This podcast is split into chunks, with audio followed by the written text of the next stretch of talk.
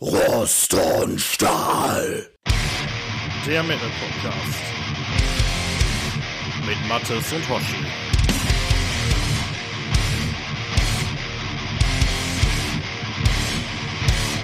Hallo und herzlich willkommen zur Folge 18 von Rost und Stahl und wir nehmen auf am 7. Juni 2023. Das heißt, mit sehr wenig Vorlauf vor unserem Release, die soll nämlich in zwei Tagen schon erscheinen, die Folge. Und bei mir ist der Mattes.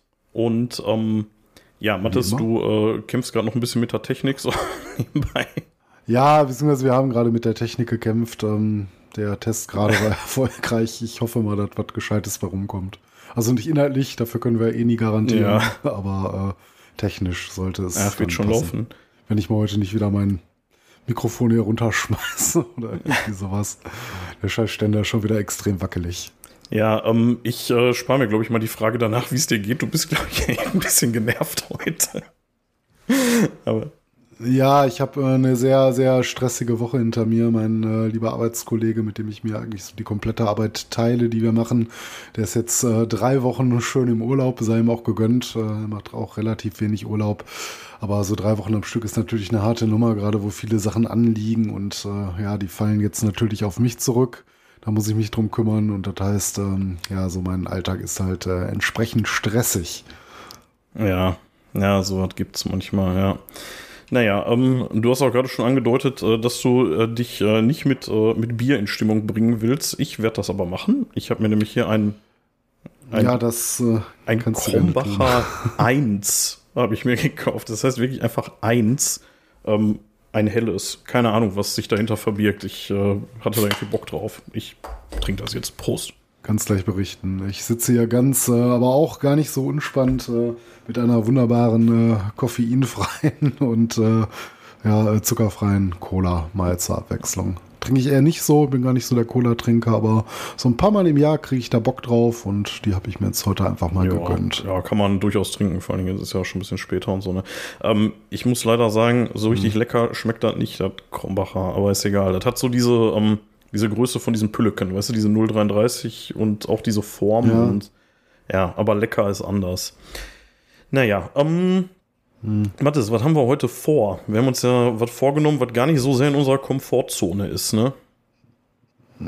Ja, so nicht unbedingt. Ne? Wir haben gedacht, es könnte mal wieder an der Zeit sein, über eine Band zu sprechen. Also im Sinne von so einem Diskografie-Check, mehr oder weniger, wie wir es mal in unserer Maiden-Folge äh, anfänglich getan haben. Und äh, ja, da haben wir uns echt so ein kleines Mammutprojekt, will ich nicht sagen, rausgenommen, aber etwas, wo wir uns eigentlich auch nur auf den Arsch mitsetzen können.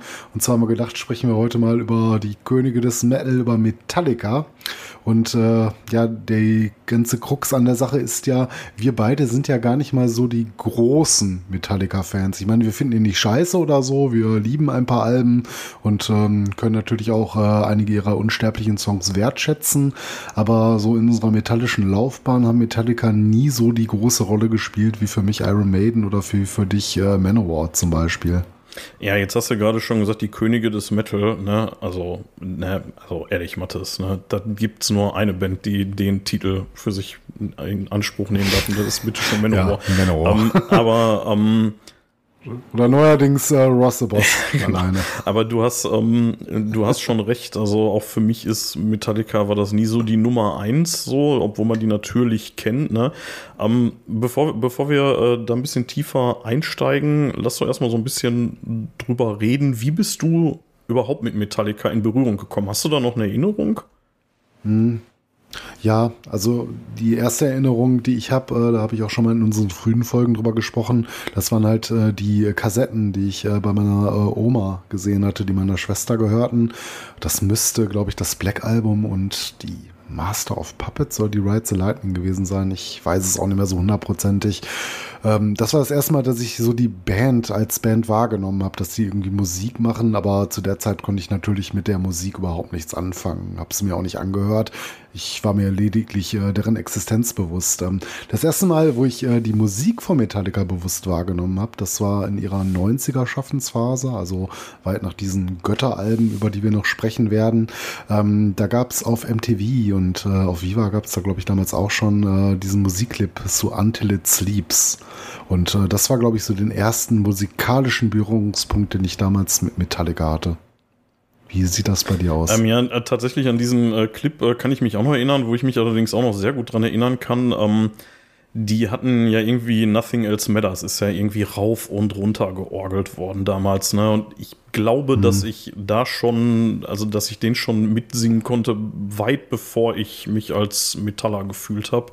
Und ähm, also, ja. weil das einfach so im, im Mainstream angekommen war damals schon, ne? Und ja. Ansonsten ja, wobei ich glaube, diese, diese super bekannte Orchesterversion, die kam die noch kam, ein bisschen die kam später, später mit der S&M. Ne? Da muss irgendwann Anfang der Nullerjahre ja, gewesen sein. Genau. Ja, um, ich glaube, ja, ja, die, die kann ich mir auch noch erinnern, aber vorher habe ich diesen Song, glaube ich, nicht so wirklich wahrgenommen. Ja, um, wir können direkt mal ein bisschen einschränken, wenn wir gleich über die Alben reden. Wir werden nur über die Studio-Releases reden, also, ne, also wirklich nur die, die reinen äh, Alben, mhm. äh, keine Specials, keine Cover-CDs, keine Live-Alben, ne, also nur die ganz normalen, regulären mhm. Studioalben werden wir heute besprechen, weil da gibt es so ja. wahnsinnig viel ne, von Metallica. Also wenn man da so, so, so ein ja. Studioalben ist es ja echt überschaubar, ne? aber wenn man alles andere noch damit zunimmt, dann ja, mhm. dann wird's echt. Ja, zumindest für das Alter der Band ist es relativ ist es relativ überschaubar. Ne? Das war auch wahrscheinlich so mit so ein Grund, warum wir uns für Metallica entschieden haben. Ne, es äh, gab ja so ein paar Bands, über die wir hätten sprechen können, aber ähm, an Betracht der Zeit, die wir jetzt noch hatten für die Vorbereitung, da wäre, glaube ich, Slayer ein bisschen ja. zu viel gewesen, ähm, da nochmal überall reinzuhören. Und da dachten wir so, so elf Alben haben es, glaube ich, mittlerweile oder eins mehr. Ich weiß jetzt gerade nicht auswendig. Ähm, ja, das, das schaffen wir, ne? Da haben wir uns mal komplett durchgehört, die letzten zwei Wochen. Ähm, ich muss noch mal ganz kurz auf diese, diese Kings of Metal Geschichte zurückkommen, die du da eben gedroppt hast. Ich habe nämlich heute eine Doku gesehen über Metallica, die war schon was älter. Die muss irgendwann, keine Ahnung, also maximal 2010 oder so gewesen sein. Und äh, die war hier mit dem, ähm, ah, mit dem MTV, nicht, war der MTV oder war der Viva 2, dieser Moderator, dieser, ich glaube Kafka hieß der. Welcher? Der, ähm, äh, Kafka war doch, glaube ich, bei der MTV, war MTV wenn ne? ich mich jetzt nicht ganz täusche. Ich weiß auch gar nicht, was aus dem mhm. geworden ist, ehrlich gesagt. Auf jeden Fall, der hat irgendwie so eine Doku ähm, über Metallica gemacht, hat die da auch interviewt und so. Und der sagt auch die Könige des Metal. das fand ich jetzt irgendwie gerade ganz witzig. Ich wollte ja, das auch so einfach mal so fallen lassen. Ne? Ja, ich, ja, ich, ja, äh, witzig an der ganzen Sache ist, es gab ja auch äh, über lange Jahre äh, so ein bisschen in der Szene, was ja nicht so ganz ernst gemeint ist, äh, die Diskussion, du kannst ja, bist ja entweder Metallica-Fan oder Manowar-Fan, du kannst nicht beides sein. Ja, halte ich ehrlich gesagt. Das ist halt Quatsch. Ja, ne? auf der anderen Seite, ich bin kein Metallica-Fan, aber ich bin Manowar-Fan. Also ja, also ist auch, wie, wie gerade schon gesagt hast, also ich habe jetzt nichts gegen Metallica oder so, aber das ist definitiv nicht meine Lieblingsband. Und ähm, mhm. ja, aber wie kommt das? So, können wir das jetzt schon sagen, bevor wir über die Alben geredet haben? Oder mhm.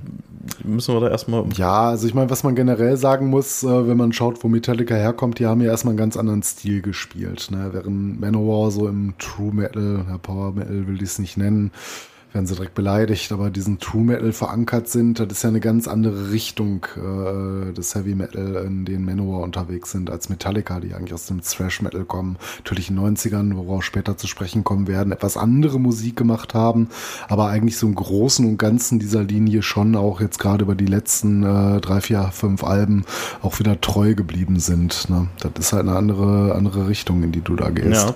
Ja, äh, was ich ganz witzig finde, ist, ähm, da werden wir gleich auch nochmal drüber reden, ähm, weil du gerade hier diesen Gegensatz äh, True Metal, Thrash Metal aufgemacht hast. Ähm, tatsächlich gilt ja ähm, Kill 'Em All als erstes Thrash Metal Album.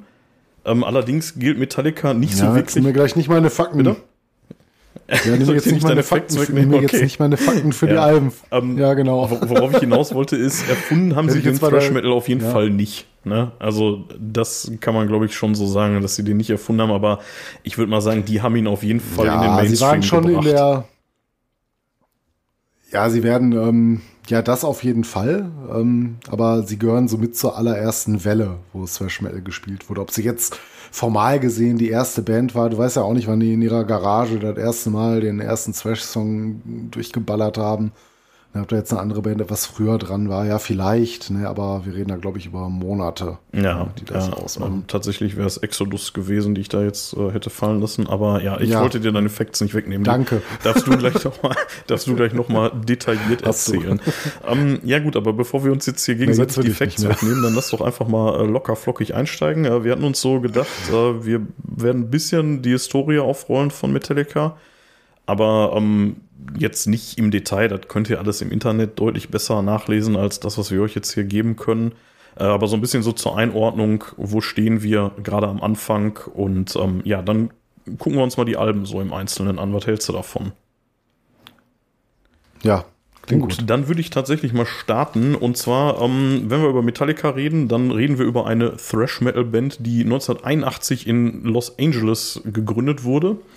Und zwar äh, von dem dänischen Drummer Lars Ulrich. Und ähm, zudem so ein bisschen Background, dass der überhaupt Musiker geworden ist, ist mehr so ein, ja, ich glaube, seinem Dickschädel zu verdanken, weil sein Vater war Profi-Tennisspieler und ja, die Karriere hatte er eigentlich für den kleinen Lars auch vorgesehen, äh, damals in Dänemark noch. Und ja, sah wohl auch gar nicht so schlecht aus. Er hat wohl sehr viel trainiert und hatte wohl auch erste Erfolge. Und dann ist die Familie aber in die USA übergesiedelt.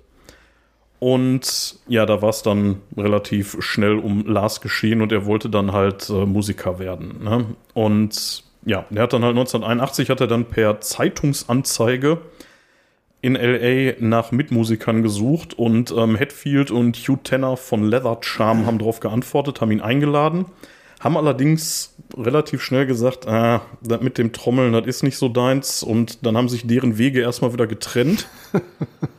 ja, ja, du lachst schon, das äh, hat sich bis heute nicht geändert. okay, dann Ja, das finde ich aber ziemlich hart. Das finde ich wirklich ziemlich hart. Das verdient Nein, das Lars nein, nein. da reden wir drüber, wenn wir bei Sandlinger sind.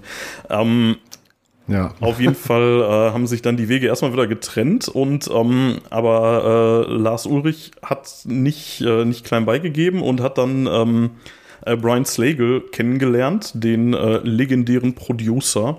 Und der war damals gerade in Gründung von ähm, seinem ähm, äh, Metal Blade Label und wollte dafür für die ganzen, ganzen Bands da ja so ein ähm, so, so ein Sampler machen im Wesentlichen. Ne? Und den wollte er Metal Massacre nennen. Also den gibt's auch, der ist auch erschienen. Ne? Also jetzt nicht nur theoretisch. Und ähm, ja, Lars hat dann gesagt, hör mal, ähm, wenn ich eine Band habe, darf ich dann da drauf?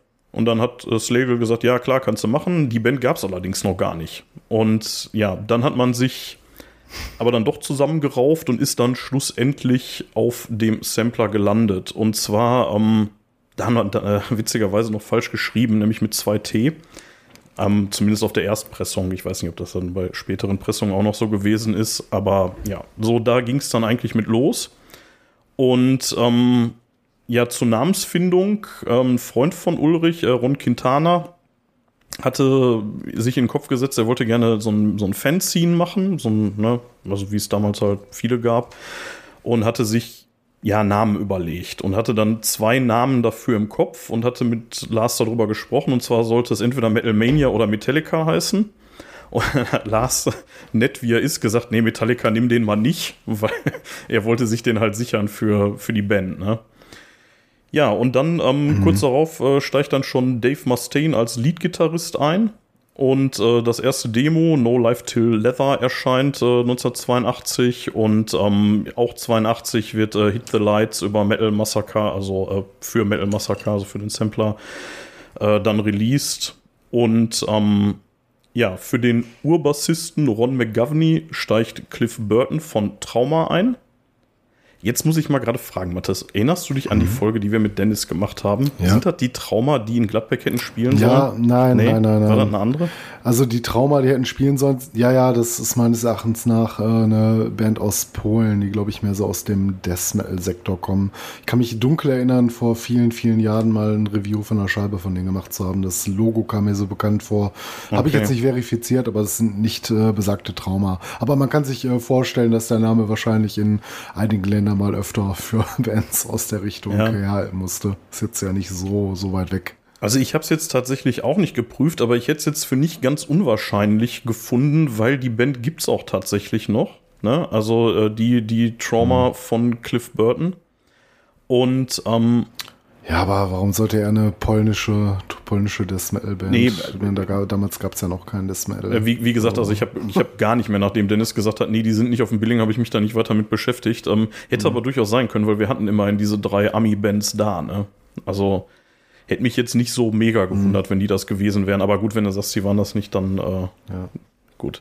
Nee, bin ich mir relativ sicher. Ich meine, mich möge gerne ein Hörer korri- korrigieren, aber ich glaube nicht, dass äh, die das waren. Ja. Auch ob des Logos, das kam mir sehr bekannt vor. Naja, auf jeden Fall ähm, wird dann mit Burton zusammen äh, Kill 'Em All, also das erste Album, aufgenommen. Und ähm, weil, ähm, weil das Label ähm, nicht genug Kohle hat für die Aufnahmen, äh, schaut Metallica, schauen die sich um nach äh, anderen Geldgebern und äh, geraten dann an den Veranstalter Johnny Sasula.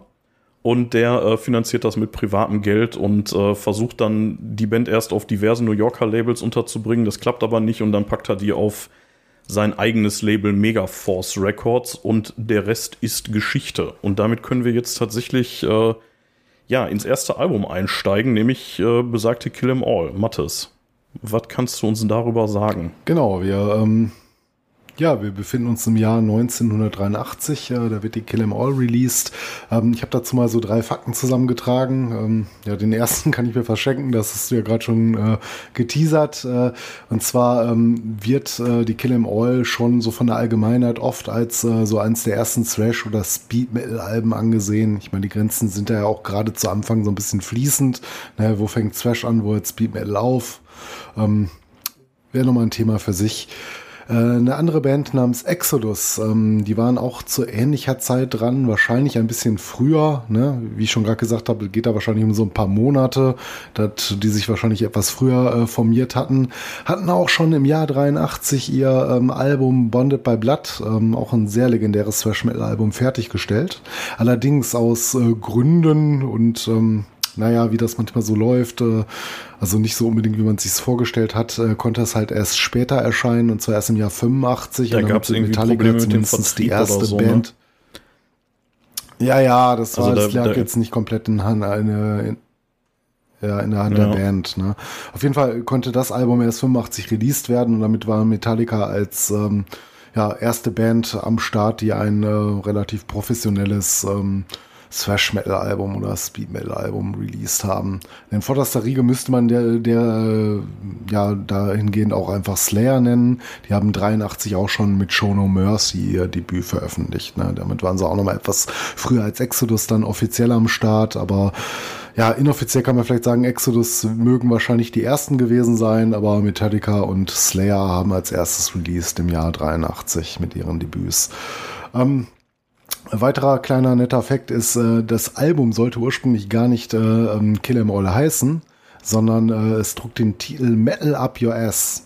Also das Ja. Bild äh, dazu ähm, kennt man auch so von diversen Patches. Ich weiß nicht, ob das auch das Original-Cover hätte sein sollen, aber vielleicht erinnerst du dich auch noch an einige Zeichnungen hier, wo du diese Toilette siehst, ne, wo dann so ein Dolch äh, Mhm. Ja, das sollte das Cover sein. rausherragt. Ja. Äh, Also das war als Cover geplant, Genau. aber Ja, da war ich mir jetzt nicht sicher. Ne? Man sieht das heute immer, aber ob das jetzt das Originalcover hätte sein sollen, könnte sein, wird, wird auch Sinn machen.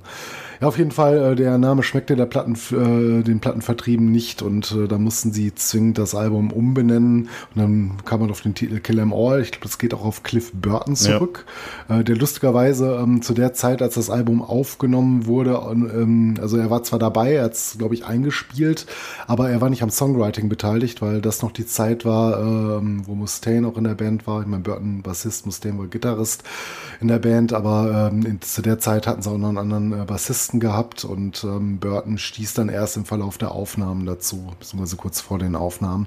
Es äh, mag auch so ein Grund sein, warum es ein bisschen anders klingt, worüber wir gleich noch, äh, worauf wir gleich noch zu sprechen kommen. Ähm, was ganz lustig ist in diesem Zuge auch, ist, äh, dass der Name Kill 'Em All ja nicht ungefähr, äh, also von ungefähr her kommt. Und zwar äh, geht es so ein bisschen darauf zurück, dass Burton wohl auch einen Ausspruch getätigt hat, äh, nach dem Motto, lasst uns die doch einfach alle umbringen, die jetzt unseren Originaltitel Ja. nicht haben wollten. Ja, die, Und, die Leute vom Vertrieb. Ne? Also das ging darum, dass die halt wegen dem Ja, Titel genau, und wegen dem genau. Cover da irgendwie stunk gemacht haben und dann äh, irgendwie gesagt so irgendwie fuck them, let's kill them all oder irgendwie so, ne? Und ja. Ja, genau. Genau ist die Story dahinter. Und äh, ich glaube, heute wäre Frank Blackfire darüber auch noch sehr entzückt, über diesen Ausspruch. um mal etwas böse zu werden. Egal. Ähm, jetzt habe ich noch einen dritten Fun Fact. Ähm, und zwar äh, die Melodie von äh, The Four Horsemen. Die ist wohl von Dave Mustaine geschrieben worden. Der war ja früher Teil äh, der Band. Und äh, er hat das auch selber äh, ähm, veröffentlicht. Ursprünglich hieß der Song mal Mechanics. Ne, und den hat er dann ab, abgewandelter Form 85 auf sein Debütalbum für Megadeth, äh, Killing is My Business and Business is Good, ebenfalls äh, unter dem Titel nochmal veröffentlicht. Es klingt etwas anders, ne, weil Geschwindigkeit und äh, Struktur vielleicht nochmal ein bisschen angepasst wurden, aber im Großen und Ganzen beansprucht Mustaine für sich diesen Song geschrieben zu haben. Also nicht nur den, er beansprucht, glaube ich, sehr viele Songs Ja. äh, auf den äh, sehr legendären Alben von Metallica geschrieben zu haben, aber das mag dann wohl stimmen. Ähm, ja, so viel zu den Facts. Ich weiß nicht, äh, man könnte über der Cover noch was sagen, weil es ja auch einfach so ikonisch ist. Ähm, ja, ich meine, die ganzen Metallica-Cover kennt man. Ich bin dann eigentlich nicht so ein großer Fan von, aber das gefällt mir noch relativ gut. Es hat einen relativ dicken schwarzen Rand. Ne? Da sieht man so einen Hammer in so einer Blutlache liegen. Ähm, ja, das ist jetzt nicht unbedingt schön, aber ich finde so, so auf Patches sieht das schon ganz nett aus. So auf der Platte selber, naja. Er ist auf jeden Fall mega Geschmackssache. Ich bin eh nicht ikonisch. so, wie Ne? gesagt, nicht so ein großer. Ja, ja, genau. Aber ich bin eh nicht so ein großer Fan von den Metallica-Covern, muss ich sagen, von den Artworks. Ja. Finde ich meistens nicht so ganz gut gelungen. Aber wie gesagt, das ist wahrscheinlich eine Geschmacksfrage. Ja, Ja, sollen wir mal aufs Album zu sprechen genau. kommen? Ähm, was sagst du denn so musikalisch? Hast du irgendeinen Anspieltipp, irgendeinen Lieblingstrack, wo du sagst, äh, wenn man nur ein oder zwei Songs davon hören kann, dann Mhm. welche wären das deiner Meinung nach? Ja, ist ein bisschen schwierig. Also ich finde das ganze Album wirklich durchgehend geil. Das ist für mich auch eines der besten Alben, Alben, die sie je gemacht haben. Es klingt ein bisschen anders. Ne? Es ist etwas fieser als die Nachfolgewerke. Ähm, das Textkonzept war noch ein ganz anderes, äh, wie man so erkennt. Es sind da noch viele Songs so ein bisschen dem Thema Horror und so Trash-Themen, ne? vielleicht so ein bisschen Sexualität noch mit drin. Ähm, auch so, so, ein Song wie Hitze Light, ne, äh, kommt aus Hetfields alter Combo, du hattest schon erwähnt, da kommt Hetfield ja auch her aus der Band Leather Charm, ne, ähm, Lederarmband. Ja, also ist äh, sehr anders in der ganzen Metallica-Diskografie und das macht es so ein bisschen besonders, aber unheimlich geil. Es hat noch diese Frische, diese Energie. Es ist jetzt hart, einen Anspieltipp zu geben. Also Man kann es eigentlich von vorne bis hinten durchhören, ne? wie schon den äh, besagten äh, Titel Hit the Lights, damit geht's schon gut los. The Four Horsemen, was wir gerade hier ähm, benannt haben, dass der eigentlich von Mustaine stammen soll, äh, ist super. Ich mag den dritten Song Mo- Mother, äh, Motor Brass. Ähm, Jump in the Fire hat man sofort im Ohr. Whiplash, da hat sich auch eine unheimlich geile Band nachbenannt. Äh, no Remorse finde ich mega. Seek and Destroy ist, glaube ich, so der Evergreen von der Scheibe. Also die kannst du dir von vorne bis hinten anhören. Ich finde, da wird man der Platte nicht gerecht, wenn man jetzt sagt, äh, das sind nur diese zwei Songs. Die sollte man wirklich von vorne bis hinten genießen. Vor allen Dingen, weil die auch im Vergleich zu späteren Metallica-Veröffentlichungen so kurzweilig Ja, ist. die ist, ne? Die ist richtig schöne, knackig. Ne? kurzweilige Platte, die, hat, die, die hat knapp die 52 ist knackig, die Minuten. macht von vorne bis hinten die Spaß. knapp 52 Minuten. Also so haben sie nie okay. wieder. Hm.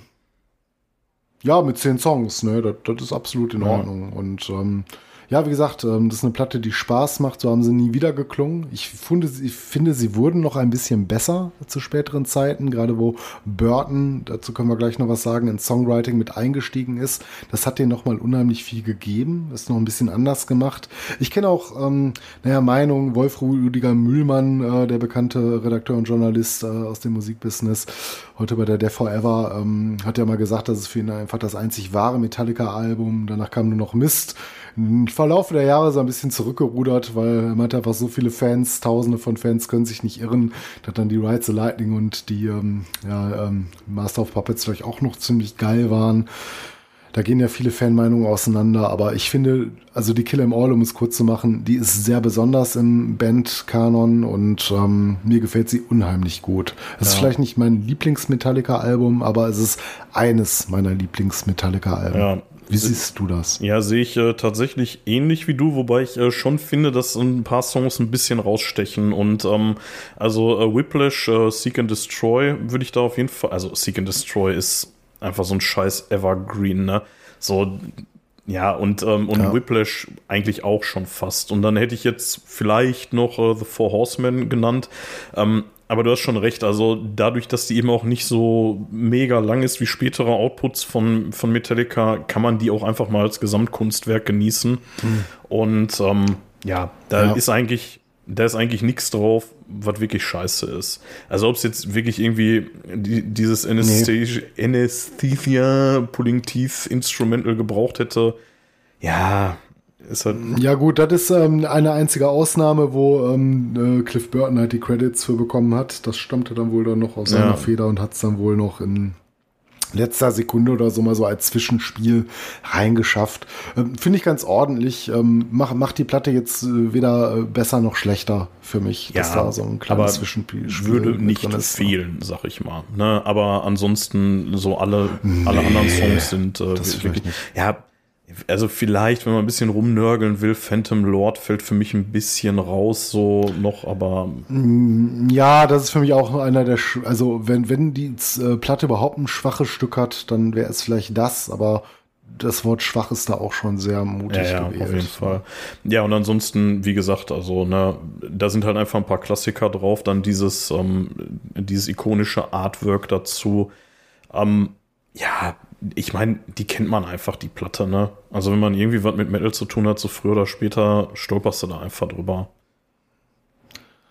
Ja, wobei ich mir da auch nicht so sicher bin, ähm, Metallica-Fans, die über so eine etwas andere Schiene dahin gekommen sind und gar nicht so die ja, Metal-Hörer an sich sind, sondern einfach nur so ein paar Platten von Metallica cool finden. Da weiß ich nicht, ob das so deren Album wäre, weil das ja schon ziemlich nah an dem dran ist, was noch so richtiger Thrash-Metal war, ja. Ne? was so Slayer zu der Zeit auch gespielt haben, Exodus, so in die Riege halt.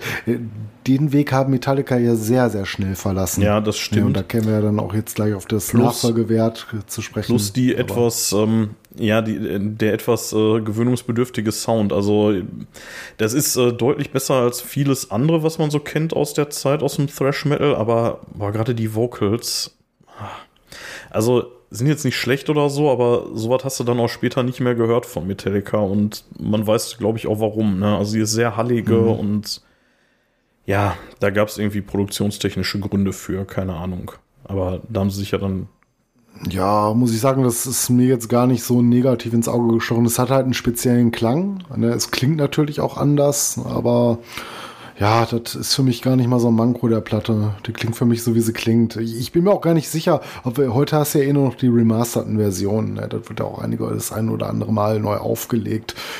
Ist das tatsächlich jetzt auch noch so bei den aktuellen ja. Veröffentlichungen der Scheibe? Ja. Also ich hatte ich glaub, das. Da haben die doch schon ein bisschen noch was, noch was rausgeholt. Ne? Ja, also ich hatte das Remaster gehört, aber ähm, den Hall, den, äh, den Hall auf den Vocals, den kriegst du halt nicht weg. So, ne? der ist halt da, ne? Aber gut, ich meine, das ist auch nicht schlimm. Das nicht. Also das gehört dazu, das ist auch irgendwie charmant so und ähm, ja, passt schon. Ähm, aber also was ich eigentlich mehr oder weniger sagen wollte, ist, dass die sich von diesem Sound dann halt auch super schnell verabschiedet haben, ne? Also das war ja dann mit dem nächsten Album mhm. war das ja dann ja. schon passé, ne? Ja, sollen wir mal. Ja, genau, da können wir eine wunderbare genau, Überleitung, würde ich gerade sagen, machen. Ne? Dann kommen wir ein Jahr weiter ins Jahr 84, äh, die Ride the Lightning. Und das ähm, mündet wunderbar, diese Steilvorlage, in den ersten Fact, den ich hier hätte. Und zwar, hier war Cliff Burton das erste Mal wirklich im Songwriting involviert. Also wir lassen jetzt mal diesen, dieses kleine Instrumental aus, äh, wofür er die Credits bekommen hat. Das ist äh, Anastasia äh, Pudding Tees ne, von, von, der, von der Vorgängerscheibe. Ähm, da war halt richtig involviert. Und ähm, ja, im Vorgänger... Ähm, war ja Mustaine auch noch sehr stark im Songwriting involviert. Äh, der ist jetzt ähm, ja nur noch, glaube ich, in, weiß ich gar nicht, in einem Song oder in zwei Songs. In zwei Songs sind es, glaube ich, ähm, bei den äh, Credits erwähnt für, für ein paar Stücke.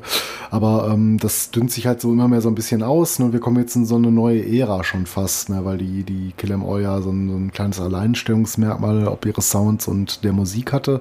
Und ähm, zu Cliff Burke muss man sagen, der kommt aus einer sehr klassischen, ähm, klassischen klassischen musikalischen Bildung. Ne? Ähm, der hat wohl irgendwas studiert oder gelernt, äh, wo er sich mit klassischer Musik, also so Sachen wie Bach und äh, Beethoven und so beschäftigt hat. Und äh, das bringt er so in den Sound von Metallica mit ein, ähm, auf seine ganz spezielle Weise. Und damit hat er einen großen Anteil daran, wie Metallica auf künftigen Veröffentlichungen äh, klingen werden. Ne? Es wird so ein bisschen melodiöser, ne? man geht so ein bisschen weg von den ganz harten Thrash, äh, von der ganz harten Thrash-Schiene, die man so vorher gefahren hat. Und es klingt, ich will nicht sagen gefälliger, aber es wird noch etwas melodiöser und ähm, komplexer, ne? anspruchsvoller, aber ohne zu langweilen. Und äh, das ist so ein bisschen das ganz Besondere an der Ride the Lightning, würde ich sagen. Ja.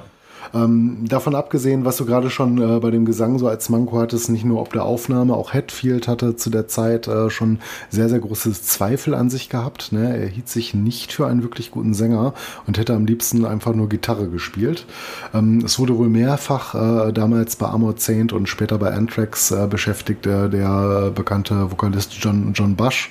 Ähm, gefragt, ob er nicht Lust hätte, äh, bei Metallica zu singen, aber er lehnte damals ab kann man sich darüber streiten, ob das eine gute Idee gewesen ist, aber er selber hatte wohl mal ein Interview verlauten lassen, ähm, dass er das nicht bereut, äh, das ähm, Ange Angebot nicht angenommen zu haben, weil er zu Recht auch meinte, ähm, er wüsste ja auch gar nicht, wie sich die Band jetzt mit ihm als Vokalisten entwickelt hätte, ob das jetzt so gepasst hätte. Für ihn ist Metallica eine tolle Band und die sollen genauso klingen, wie sie klingen und deswegen ist er wohl ganz cool damit, äh, da damals nicht eingestiegen zu sein.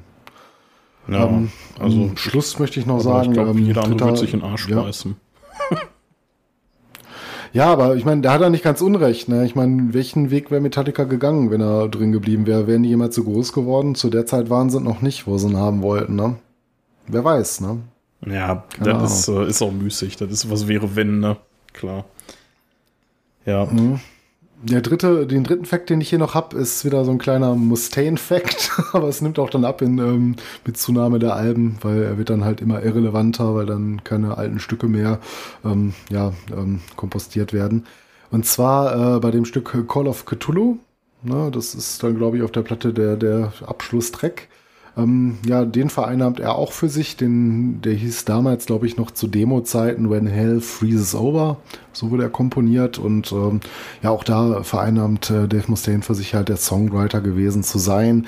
Er hat ein paar Credits dafür bekommen, ne, aber ähm, ich glaube, die Kollegen von Metallica denken da so ein bisschen anders drüber. Das ist jetzt nicht wohl nur sein Song gewesen. Aber auch, wie gesagt, das dünnt sich dann jetzt später so ein bisschen aus, sein, sein Wirken auf Metallica. Ja, zum ähm, Cover und Artwork ähm, oder wirst du jetzt noch was zu den Ja, Facts ich äh, hätte jetzt noch äh, ganz kurz ergänzt und zwar ähm, die, die Platte äh, wurde in Kopenhagen aufgenommen und zwar nachts aus Kostengründen.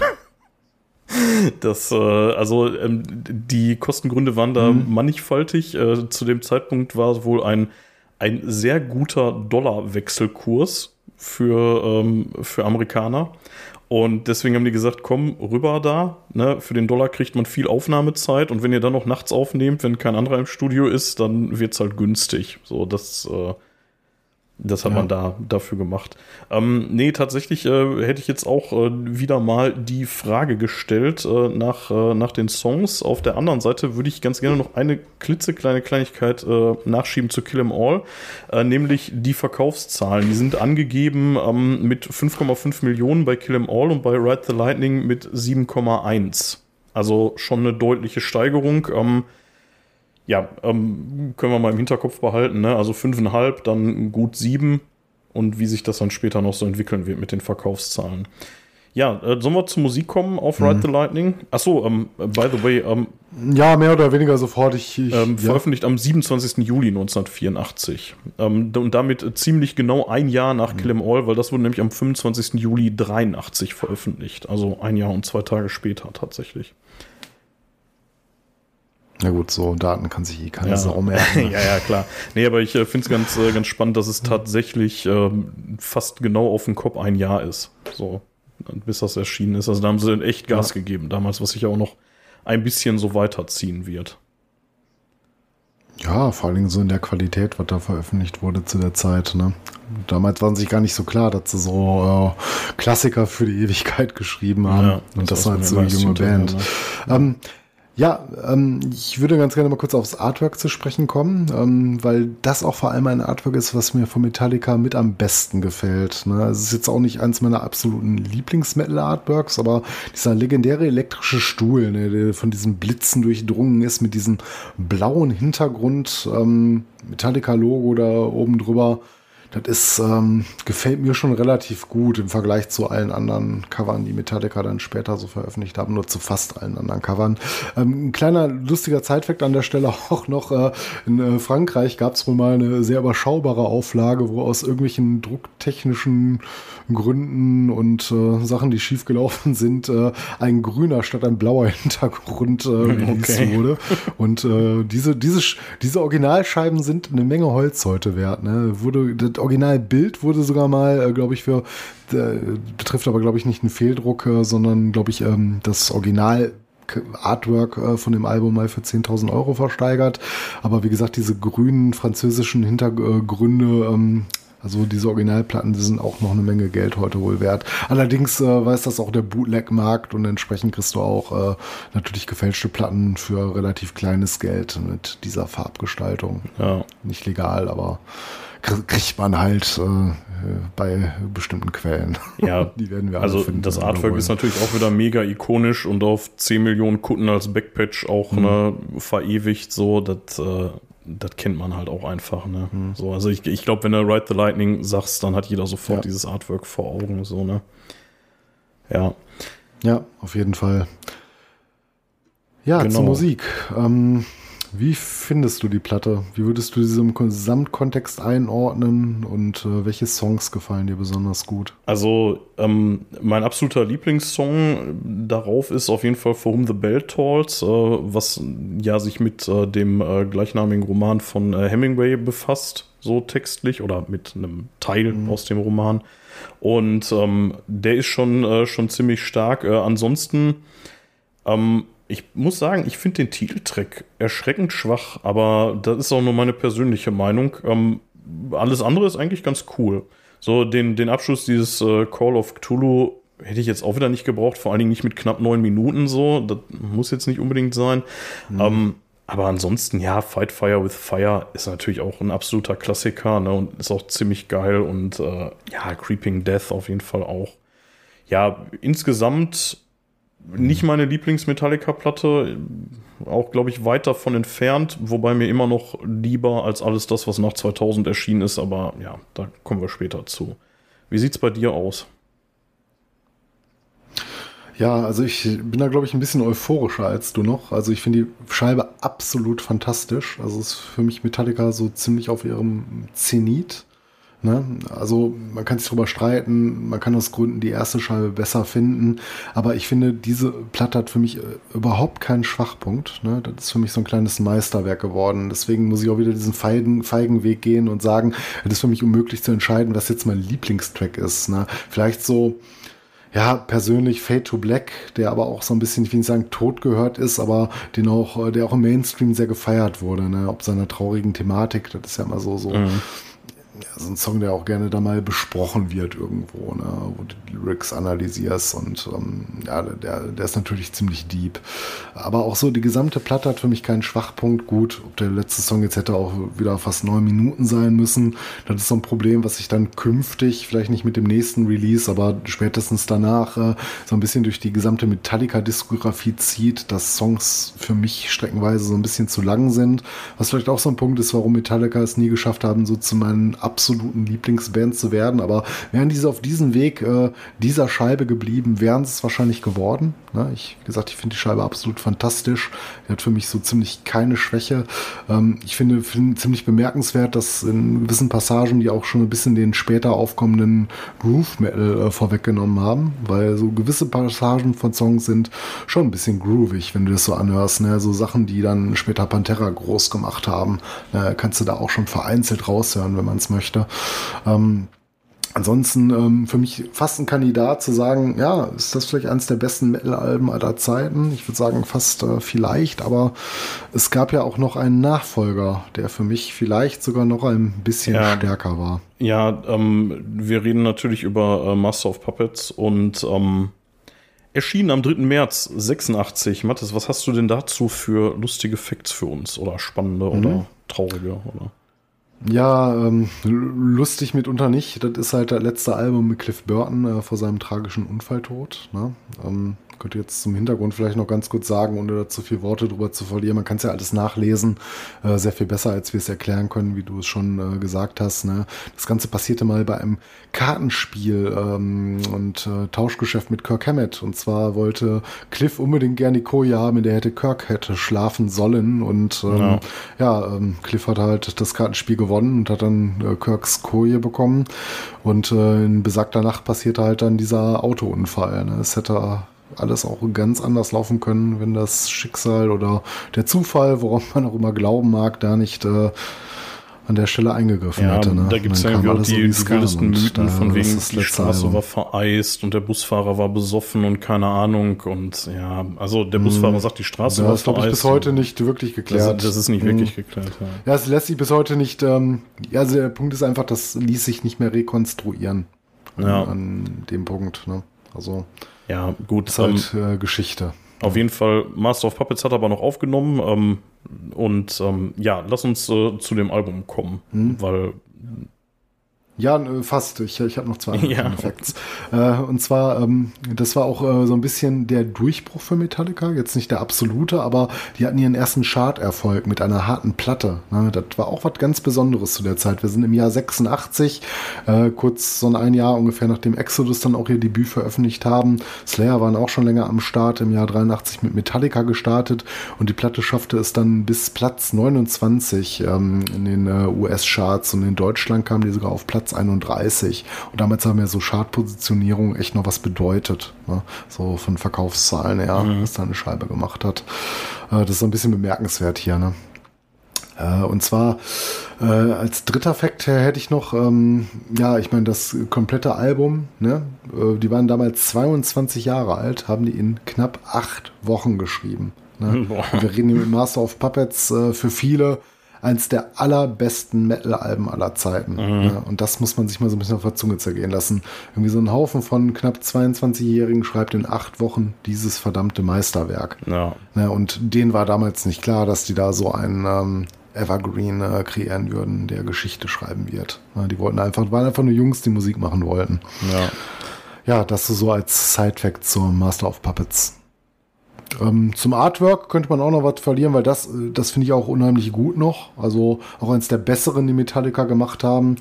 Ähm, ja gut, jetzt so im Detail auflösend, Kind seiner Zeit, ne, könnte wahrscheinlich heute ein bisschen besser aussehen mit heutiger Technik. Aber ähm, man kennt es halt, ne, wenn du diesen ähm, großen Metallica-Schriftzug siehst, darunter dieses Feld mit Kreuzen. Ich weiß nicht, ob es ein Friedhof oder eine Gedenkstätte darstellen ja. soll. Eher so eine Gedenkstätte kennt man aus den USA, wo so diese äh, Kreuz an Kreuz stehen. Ich ne? vermute das, ähm, ja, tatsächlich. Ja, ähm, darüber darüber halt, wie gesagt, der Metallica-Schriftzug, die Hände des Puppet Masters, ne, und ähm, ja, keine Ahnung, wie soll man das interpretieren? Sind das Gotteshände, der die Geschicke der Menschen lenkt?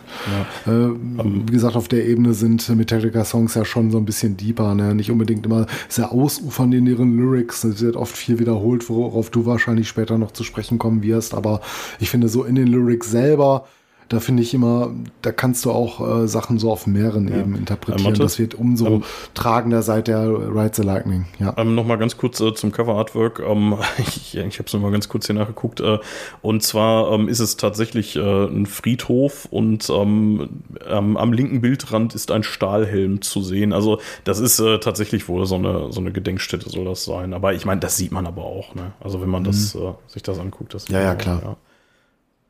Ja, das ist offenkundig, ja. finde ich. Das springt ja schon so ins Auge, ne? Ja. Ja, ähm, ja, so viel zum Artwork. Ähm, ich, zur wunderbaren Musik. Also zu, ja. zu Personalie hat sich ja nichts verändert. Ne? Wir haben ja immer noch das letzte Album hier mit Cliff Burton. Also wir sind nach wie vor mit dem ähm, ähm ja, Mathis, Quartett hier, äh, Hatfield, be bevor, bevor du zur Musik kommst, unterwegs, ja. Äh, äh, noch, noch, ganz kurz eben äh, zwei, drei Hard Facts und zwar Verkäufe 7,75 Millionen, also nochmal leicht gesteigert gegenüber äh, Ride the Lightning und ähm, wurde ebenfalls in Kopenhagen im gleichen Studio aufgenommen wie Ride the Lightning und ähm, ja, äh, das wollte ich nur ganz kurz, bevor wir zur Musik kommen, nochmal eben einmal die harten Fakten nachschieben sozusagen. Ja. Jetzt darfst du mhm. dich gerne über die Musik auslassen. Ja, also ich bin auch absolut begeistert von diesem Album. Ich meine, man hat es natürlich sehr oft bis heute gehört, deswegen rotiert es wahrscheinlich nicht mehr so oft auf dem Plattenteller, so wie zu früheren Tagen, aber man kramt es immer mal wieder raus.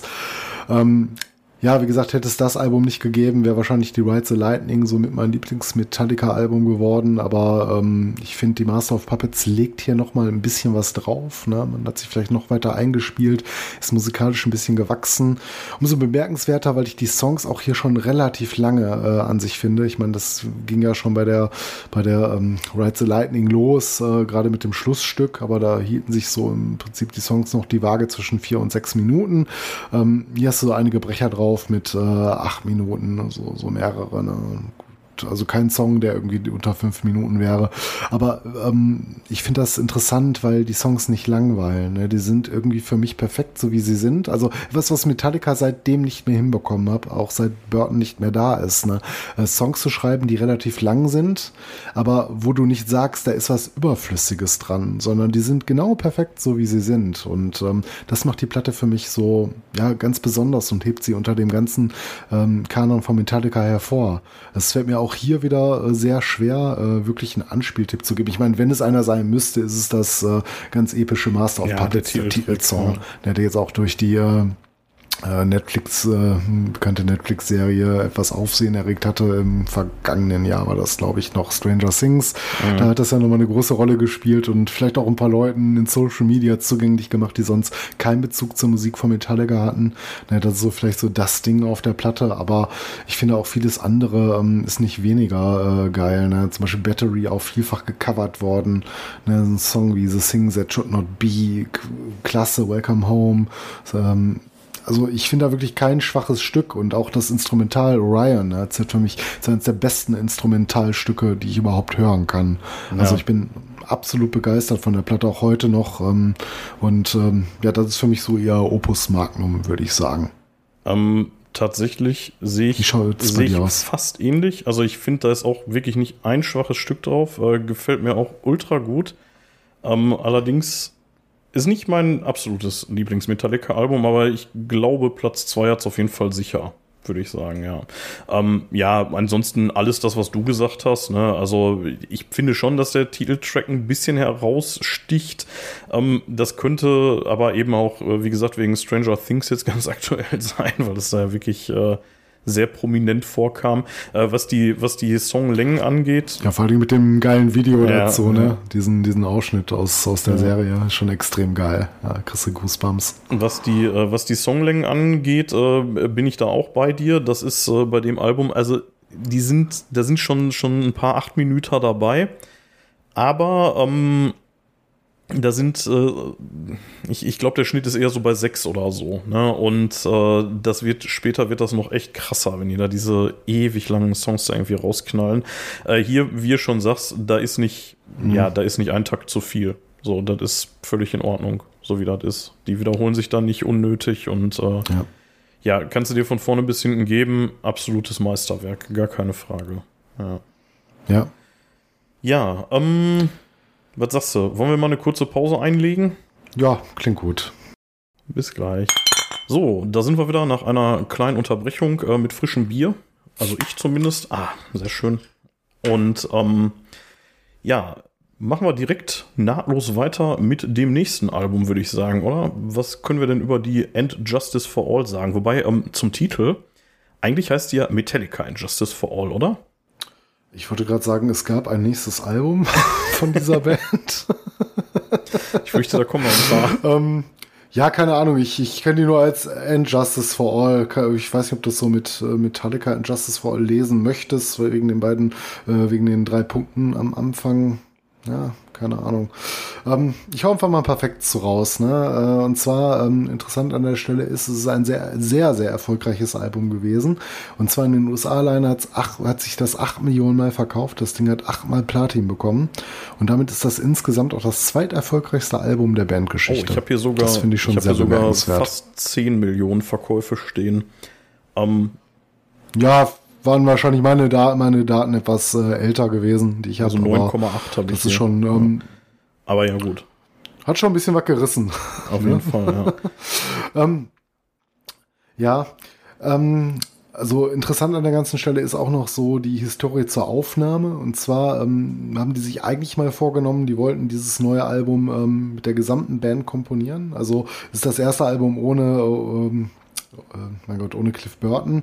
Äh, Jason Newsted ist hier zur Band gestoßen.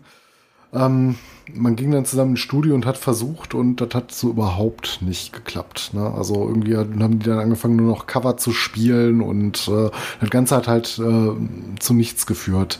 Und dann haben halt äh, James und Lars äh, das federführend übernommen und ein bisschen auch die James und Lars Show draus gemacht.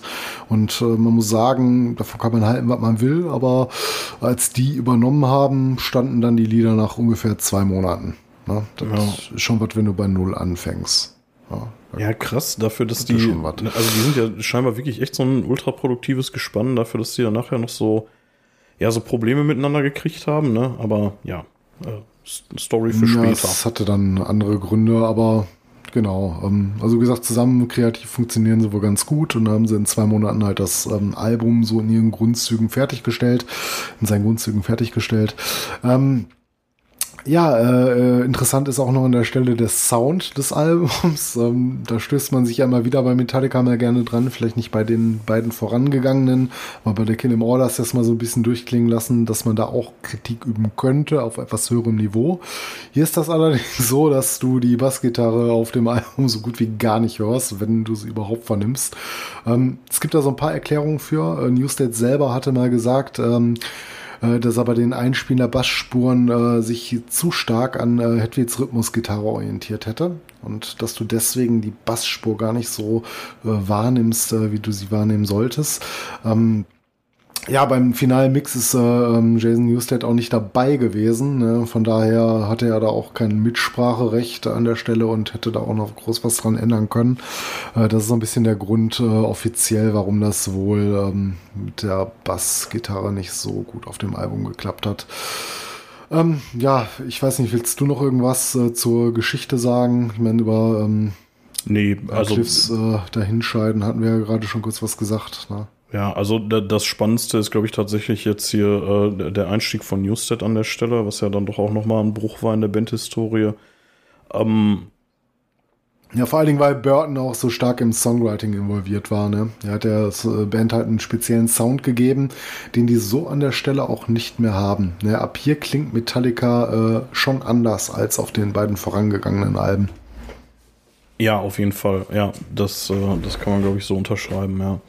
Ähm, ja, so, ich, ich weiß ehrlich gesagt nicht so, ich, ich muss sagen, das ist für mich, jetzt ohne jetzt schon auf die Musik eingegangen zu sein, tatsächlich aus der Phase eins der schwächeren Alben, würde ich sagen, für mich so. Ähm, mhm. Aber ja gut, also lass uns zur Musik kommen. Also da sind natürlich auch ein paar echte Klassiker drauf, keine Frage. One kann man da sicherlich äh, herausstellen, ne?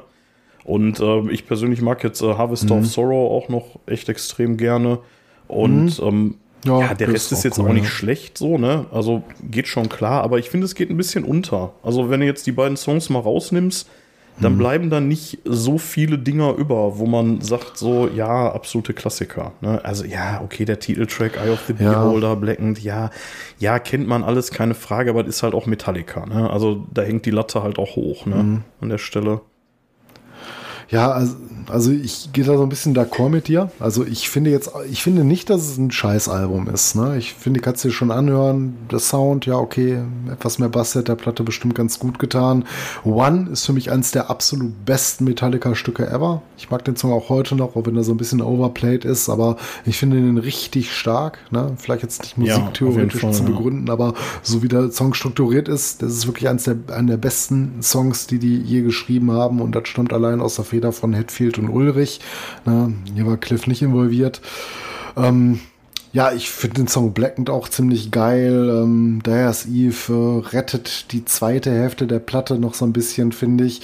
Ähm, ich finde halt, du hast einen deutlichen ähm, Abfall. Ne? Du hast die erste Hälfte der Platte, ne? also früher LP ist Seite 1, dann ist die LP Seite 2. Ja gut, Harvest of Sorrows auf der, wäre dann auf der zweiten Seite demnach. Ne? Ist natürlich auch noch ein mhm. starker Song, aber ich finde gerade so Freight Ends of Sanity und äh, To Live is to Die so ein bisschen ja, belanglos für mich. Ne? Ich meine, können, können Fans auch gerne anders sehen, aber gerade To Live is to Die mit seinen fast zehn Viel Minuten. Oh Gott, ja. das zeichnet sich so ein, bisschen, so ein bisschen schon ab, äh, welche Richtung Metallica gehen und was für mich das Problem mit der Band auch ist. Und auch auf der ersten Seite der Titelsong mit 9 Minuten 44, And Justice for All. Ich finde den Song nicht scheiße, aber das ist mir einfach auch zu lang. Der ja. Song hat Längen für mich. Und ja, beide. das trifft halt so ein bisschen auf dieses Album zu, was es für mich ähm, disqualifiziert in der vordersten Front der Metallica-Alben zu stehen.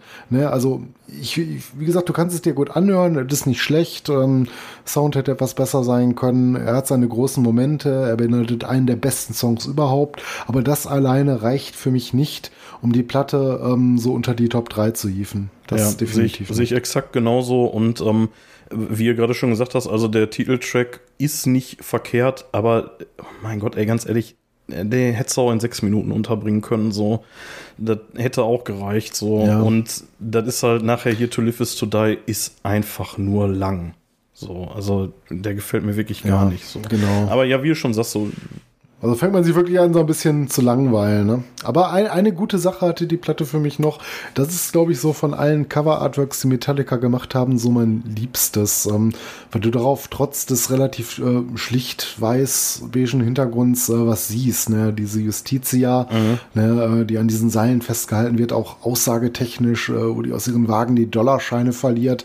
Da macht für mich so unter allen Artworks mit am meisten her. Und ich glaube, wenn ich mir mal ein Metallica-T-Shirt nochmal kaufen sollte, ja, wahrscheinlich wäre es entweder für das Cover-Artwork von Ride the Lightning oder die Justitia, die finde ich halt ziemlich geil. Ja, das, äh, das Artwork ist ganz cool. Ich finde es als T-Shirt-Artwork ehrlich gesagt nicht so geil, weil es halt zu hell ist, aber gut, das ist Geschmackssache, ne? Nee, nee, das kriegst du ja auch in schwarz, ne, mit einer etwas äh, anderen Färbung. Also ja. das kriegst du jetzt nicht nur in weiß, ne? Ja, ja klein, weil weiß, ich mag ja generell nicht so gerne weiß. Aber das, äh, das kriegt man ja häufig auch mit diesem hellen Hintergrund und äh, nicht so meins. Aber gut, ist wie gesagt Geschmackssache. Nee, nee, in weiß hätte ich es mir jetzt auch nicht ja. gekauft. Ja, ansonsten, ich weiß gar nicht, also so ganz viel brauchen wir da meiner Meinung nach nicht drüber verlieren über das Album. Auch ein Klassiker, gar keine Frage. Trifft halt nicht so ganz unseren Geschmack, wie wir uns jetzt erarbeitet haben. Ja, und vor allen Dingen äh, unheimlich erfolgreich unheimlich erfolgreich ne, ja. dafür. Dass, ähm, ja, ich weiß gar nicht, wie es in der Szene allgemein gesehen wird. Offenkundig dann wohl doch ganz gut. Ne? Vielleicht besser, als wir beide das jetzt hier bewerten würden, sonst hätte es sich wahrscheinlich nicht so gut verkauft. Oder hat es sich wegen dem, ähm, äh, wegen dem tollen Song One so gut verkauft? Ja, der ist, der ist ja auch totgenudelt worden damals. Der hat ja auch echt Airplay gekriegt, ne? wenn ich mich da noch richtig erinnere. Mhm. Aber ähm, ja, das kann schon sein. Ich, ich weiß es nicht. Aber gut, ist ja auch egal. Also One mega gut. Ein paar andere Songs auch noch, der Rest so, ja. Kann man sich geben. Ja. Muss man nicht. Ähm, ja, mhm. gehen wir direkt mal weiter. Kommen wir zum legendären Black Album oder auch selbstbetiteltes Album Metallica, wie es heißt. Ähm, erschien am 12. August mhm. 91. Wir sind in den 90ern angekommen. Und äh, bevor du jetzt gleich losratterst, ähm, 30 Millionen Mal verkauft. Mhm. Also einfach auch mal dreimal so viel wie Injustice for All und ähm, damit das absolut erfolgreichste Metallica-Album bis heute. Ja. ja, genau. Aber das fand ich jetzt auch wenig überraschend im Zuge der Recherche. Damit hatte ich jetzt auch einfach gerechnet. Allein schon hier wegen so Nothing Else Matters, Unforgiven und sowas. Ne? Das war mir schon klar, dass das wahrscheinlich kommerziell das erfolgreichste gewesen sein mag. Ja, also wundert mich aber auch ehrlich gesagt nicht. Ähm, Hast, hast du Facts? Sonst hätte ich nämlich äh, einen äh, kleinen hm. Fact, den ich äh, vorweg schicken würde. Ähm, ja, mach ruhig, dann kann ich dir sagen, ob ich den drin hatte oder nicht. Dann schenke ich mir gegebenenfalls meinen. ähm, und zwar äh, geht es so ein bisschen um die Kritik an dem Album. Und zwar hat das damals äh, sowohl im Metal Hammer als auch in der Rock Hard, also in den beiden führenden deutschen Metal-Magazinen, die volle Punktzahl, sprich 7 und 10 gekriegt. Mhm. Und ähm, Gut, ich streiche meinen Fact 3. okay, sorry. ja, das ist, das ist mir so ins Auge gesprungen. Das äh, musste ich mir einfach notieren, weil ich das, äh, weil ich das irgendwie spannend fand, dass, äh, dass das in, gerade in diesen Metal-Zeitschriften, die ja auch teilweise immer ein bisschen konservative Ansichten haben, dass das da so krass gut mhm. weggekommen ist, ne? Ja, Album des Monats. Ja, ne? Thomas Kupfer hat der Platte 10 von 10 ja, gegeben. Auch, ne? auch in beiden Zeitschriften ja. Album des Monats, Krass. ja. Ja, was hast du denn? Du, dann hast du noch zwei Facts, die ich dir jetzt nicht wegnehmen will. Hm. Ja, Gott sei Dank. Ähm, ja, äh, nach dem ähm, vorangegangenen Alben äh, hatte man ja immer so ein bisschen den Stil beibehalten, äh, dass man ähm, einen Song genommen hat und das Album nach einem Song benannt hat. Ne? Hier wurde das erste Mal äh, damit äh, gebrochen, also seit dem Debüt Kill 'Em All. Ne? Es gab jetzt auch keinen Song äh, Kill 'Em All, aber von da an hatte man immer einen Songtitel gehabt, der dann auch gleichzeitig Albumtitel geworden ist. Ähm, man könnte jetzt sagen, ja, ist vielleicht auch so, ähm, zumindest wenn du das äh, so nimmst, äh, dass du den Albumtitel Metallica, also das Album heißt offiziell halt Metallica, ne? oder für viele ist es halt auch das schwarze Album, das Black Album, analog so ein bisschen zu den Beatles mit dem White Album. Allerdings, äh, wenn man sich das Cover Artwork so ein bisschen näher anschaut, ne, das ist ja erstmal hauptsächlich so ein schlichtes Schwarz, da sieht man so eine Schlange drauf, ne? Ist das gerade ja, vor Augen? Oder? Ja. Die ist unten rechts, ist genau so eine Schlange drauf. Diese typische Metallica-Schlange. Genau, die sieht man auch schon mal gerne auf Metallica-T-Shirts und die hat eine Story, ne? Das ist, ähm, die kommt auf dieser sogenannten, in ähnlicher Form auf der sogenannten äh, äh, Gadsden-Flag vor. Und ich lese jetzt einfach mal ich zitiere aus Wikipedia, um ein bisschen Wissen zu verbreiten. Äh, die Gadsden-Flag ist eine historische US-amerikanische Flagge aus der Zeit der amerikanischen Revolution, die auf einem gelben ähm, Grundfeld äh, eine sich zum Zubeißen aufrichtende Klapperschlange zeigt zeigt. Ne? Darunter befindet sich der Wahlspruch Don't tread on me, Deutsch, ne, tritt nicht auf mich. Äh, die Flagge wurde nach dem US-General und Politiker Christoph Gadsden benannt, der, sich, äh, der sie auch entworfen hat. Ähm, früher stand die Flagge symbolisch für US-Patriotismus, Regierungskritik, Begrenzung der Macht äh, der Regierung, Unterstützung der US-Verfassungsrichter. Ähm, Inzwischen wird sie äh, bedauerlicherweise zunehmend von äh, extremen Rechten und Verschwörungsideologen verwendet, aber ich glaube, das war noch nicht so in der Zeit, äh, wo Metallica sich dafür entschieden haben, das aufs Cover zu nehmen. Ähm, ja, erstmal so viel zur Gatskin Flag und jetzt der Brückenschlag. Ne? Äh, der Spruch Don't Tread on Me das ist allerdings dann der sechste Song auf dem Album und damit ist dann trotzdem über Unwege etwas vom Cover doch auf dem ähm, Album ah, äh, okay. gelandet. Das, ne? das, ist auch schon, das so ja, fast schon Fun Fact. ja, genau. Aber das wollte ich einfach mal mit uns, äh, mit euch teilen. Ähm, ja, und ansonsten ähm, ist nur interessant, es gab fünf Single-Auskopplungen. Das ist schon eine ganze Menge so für die Zeit auch, ne, ähm, von einem Album. Und das waren Enter Sandman, ähm, äh, The Unforgiven, Nothing Else Matters, Wherever I May Roam und Set But True. Ja, und es gibt auch Komisch. zu jedem äh, der Singles ein Musikvideo. Ja, das sind schon so auch mit die stärksten Songs der Platte ja. wahrscheinlich, wenn man nicht manche auch tot gehört hätte. Aber interessant auch, dass es zu jedem ein Musikvideo gab. Ne? Und die habe ich mir natürlich jetzt nicht alle nochmal angeguckt. Ein paar hatte ich noch so leicht in verschwommenen Erinnerungen.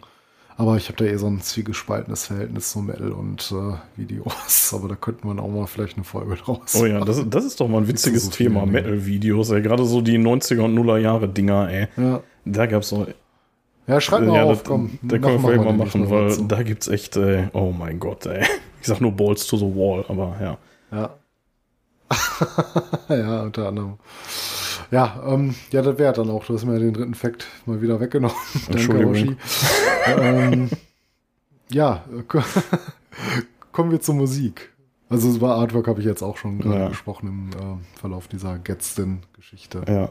Ähm, äh, was, was sagst du denn zu dem Album? Also, das ist tatsächlich ähm, mein absolutes Lieblingsalbum von Metallica. So, ähm, zugegeben, es wurde echt viel totgenudelt, gerade Nothing Else Matters, da braucht man nichts mehr zu sagen. Vor allen Dingen nachher in dieser, in dieser Orchesterversion, da konnte man auch wirklich irgendwann nicht mehr hören. Ich habe es jetzt auch jahrelang nicht gehört, habe es jetzt in Vorbereitung mir mal wieder gegeben. Es ist einfach ein verdammt starker Song. So, ne? Also, der ist einfach wirklich gut. Ähm, hm. Zu äh, Enter Sandman äh, habe ich eine, eine, kleine Story und zwar war das äh, der Song, mit dem wir damals, als wir Konzeptor gegründet haben, da kam dann der André, unser Gitarrist, mit an und sagte, ey, lass doch mal, bevor wir jetzt irgendwie selber Songs schreiben, mal irgendwie was covern und dann haben wir uns den ausgesucht. Und ähm, ja, deswegen. Ja, schon im Proberaum gehört. Genau, der, der hat so ein bisschen äh, einen besonderen Platz in meinem Herzen, sag ich mal, weil ich mir den damals halt dann auch auswendig drauf schaffen musste in relativ kurzer mhm. Zeit. Und äh, ja, das hat auch ganz gut geklappt. Ähm, zu äh, Sad But True ist noch, ähm, glaube ich, ganz witzig. Ähm, kennst du den Song American Badass von Kid Rock? Ja, ich habe ihn jetzt nicht Doch, genau im du, Ohr, aber das ist ja, einfach Set but True. schon mal gehört. also ähm, tatsächlich. Ja, ist genau. Ja, so. also die haben also einfach das Riff. Bist du mal im direkten Vergleich? Ja, der hat einfach das Riff genommen und und rappt dann da so aggro drüber. Aber das mhm. ist äh, tatsächlich einfach original Set okay. but True. Also das ist jetzt auch nicht irgendwie, oh, hat der Hoshi irgendwie rausgefunden. Das hörst du wirklich mhm. sofort und das sagt er auch. Ne? Also ich glaube sogar, dass das die Originalaufnahmen okay. sind. Ich glaube nicht mal, dass das irgendwie neu aufgenommen wurde für Kid Rock. Kann sein, weiß ich nicht. Aber es hört sich wirklich sowas von eins zu eins nach der Metallica-Aufnahme an. Da würde ich äh, vermuten, dass er die genommen hat, die Originalaufnahmen da drüber gerockt hat und äh, fertig oder drüber gerappt hat, besser gesagt. Ähm, ist jetzt auch nicht so ganz verwunderlich, weil die waren ja irgendwie, meine ich, zusammen so um die Zeit auf diesem, diesem Woodstock 2. Ne? Also es war ein bisschen später, aber ich glaube, die kannten sich auch relativ gut. So äh, Kid Rock und Metallica und ja, wäre jetzt wenig ja. überraschend. Also ich glaube nicht, dass der da jetzt irgendwie so, ähm, so Dimo Borgir-mäßig sich da einfach irgendwie was geklaut hat. Hier, wie hieß der nochmal, der ähm, äh, Bushido, Ach, ja, Bushido. der sich da einfach mal ja, Morning Palace Morning, Morning Palace. ja.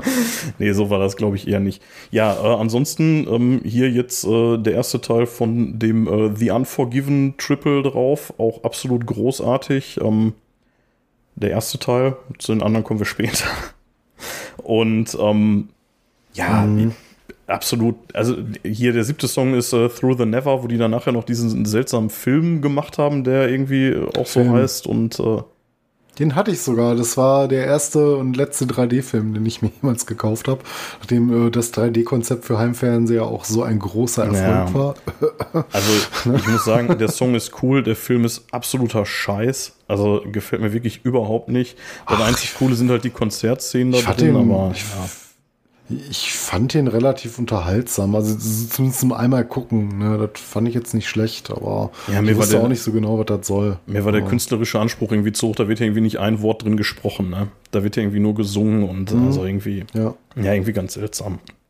Ja, ansonsten ähm, vielleicht noch ganz äh, spaßig hier äh, The God That Failed. Hattest du da die Background Story zu? Ähm, der zehnte. Ähm, nee, glaube ich nicht. Also wahrscheinlich gelesen, aber schon ja, wieder Der vergessen. zehnte Track. und zwar geht es darum, ähm, die Eltern von Hatfield waren in so einer lustigen christlichen Sekte drin. Irgendwie Christian Science oder so hießen die. Und äh, die Mutter hat dann irgendwann, ich glaube, Krebs gekriegt. Auf jeden Fall irgendwie so eine äh, schlimme Krankheit. Und die Sekte hat halt verboten, dass das irgendwie mit konventioneller Medizin behandelt wird. Man sollte halt beten und aufs Beste mhm. hoffen. Und äh, das hat dann äh, Hatfields Meinung über ähm, Religion im Allgemeinen und halt ja Christentum im Speziellen dann doch geprägt und darum mhm. geht's halt in dem Song. Ne? Weil äh, die Mutter ist dann halt gestorben und äh, die haben ihm wohl sogar irgendwie verboten, um die zu trauern, so nach dem Motto, ja, das hat ja Gott gewollt und deswegen ist das schon richtig so und jetzt stell dich nicht so an. So, ne? Ja. Mhm. Wobei man hier auch an der Stelle nochmal sagen sollte für alle Hörer, ähm, die vielleicht jetzt so ein bisschen christlich unterwegs sind, äh, nicht auf den Schlips getreten fühlen. Das ist ja jetzt nicht allgemein was gegen das Christentum, sondern einfach nur gegen dumme Menschen. Also eine dämliche Sekte oder so. Ne? Das, ja. Äh, es gibt ja durchaus auch kluge Christen, die auch der Wissenschaft vertrauen, wenn sie krank werden. Ne, also das ähm, ja. ist eher so ein Spezialfall hier. Wobei sich das ja irgendwie auch so ein bisschen, also bei, bei diesen Hardcore-Christen ist das ja jetzt auch nicht selten. Ne? Also die, bei den Zeugen Jehovas, die lehnen ja auch irgendwie Blutspenden ab, also Blutkonservengabe. Jetzt sind ja auch so weil, dumme Sekten. Äh, da darf man ja nicht, weil, weil Gott hat nicht über die ist heilig und keine Ahnung. Ne? Nein, nein, aber wir reden jetzt nicht über normale Menschen, die vielleicht ein paar Mal eine Kirche Nein, nein, das nicht. So nein, nein, das nicht. privaten ja. glauben. Auf jeden Fall, darum dreht sich der Song. Ähm, ja, ansonsten absolutes Klassikeralbum. Wie gesagt, mein, mein Lieblingsalbum. Ich finde auch wirklich nicht einen schlechten Song da drauf. Jetzt so beim, äh, bei Vorbereitung ist mir auch Wolf and Man nochmal so ein bisschen aufgefallen, der sonst immer so ein bisschen unterm Radar gesegelt ist. Finde ich absolut mhm. großartig. Und, ähm, ja, und eine schlecht, Sache, dann, dann komme ich zum Ende mit meinem Monolog hier. Ähm, wenn du dir mal die, äh, die Songlängen anguckst da drauf, keine acht Minuten. Der längste Song hat irgendwie 6 Minuten 47. Mhm. So, und man hätte es ahnen können. das ist vielleicht eine gute Idee. ja, wie sieht es denn bei ja. dir aus? Was ist deine Meinung musikalisch dazu? Ähm, ich würde fast sagen ähnlich, nur ich gehe nicht so ganz d'accord, dass ich sagen würde, das ist mein Lieblings-Metallica-Album. Tatsächlich rangiert es nicht mal unter meinen vorderen drei Plätzen.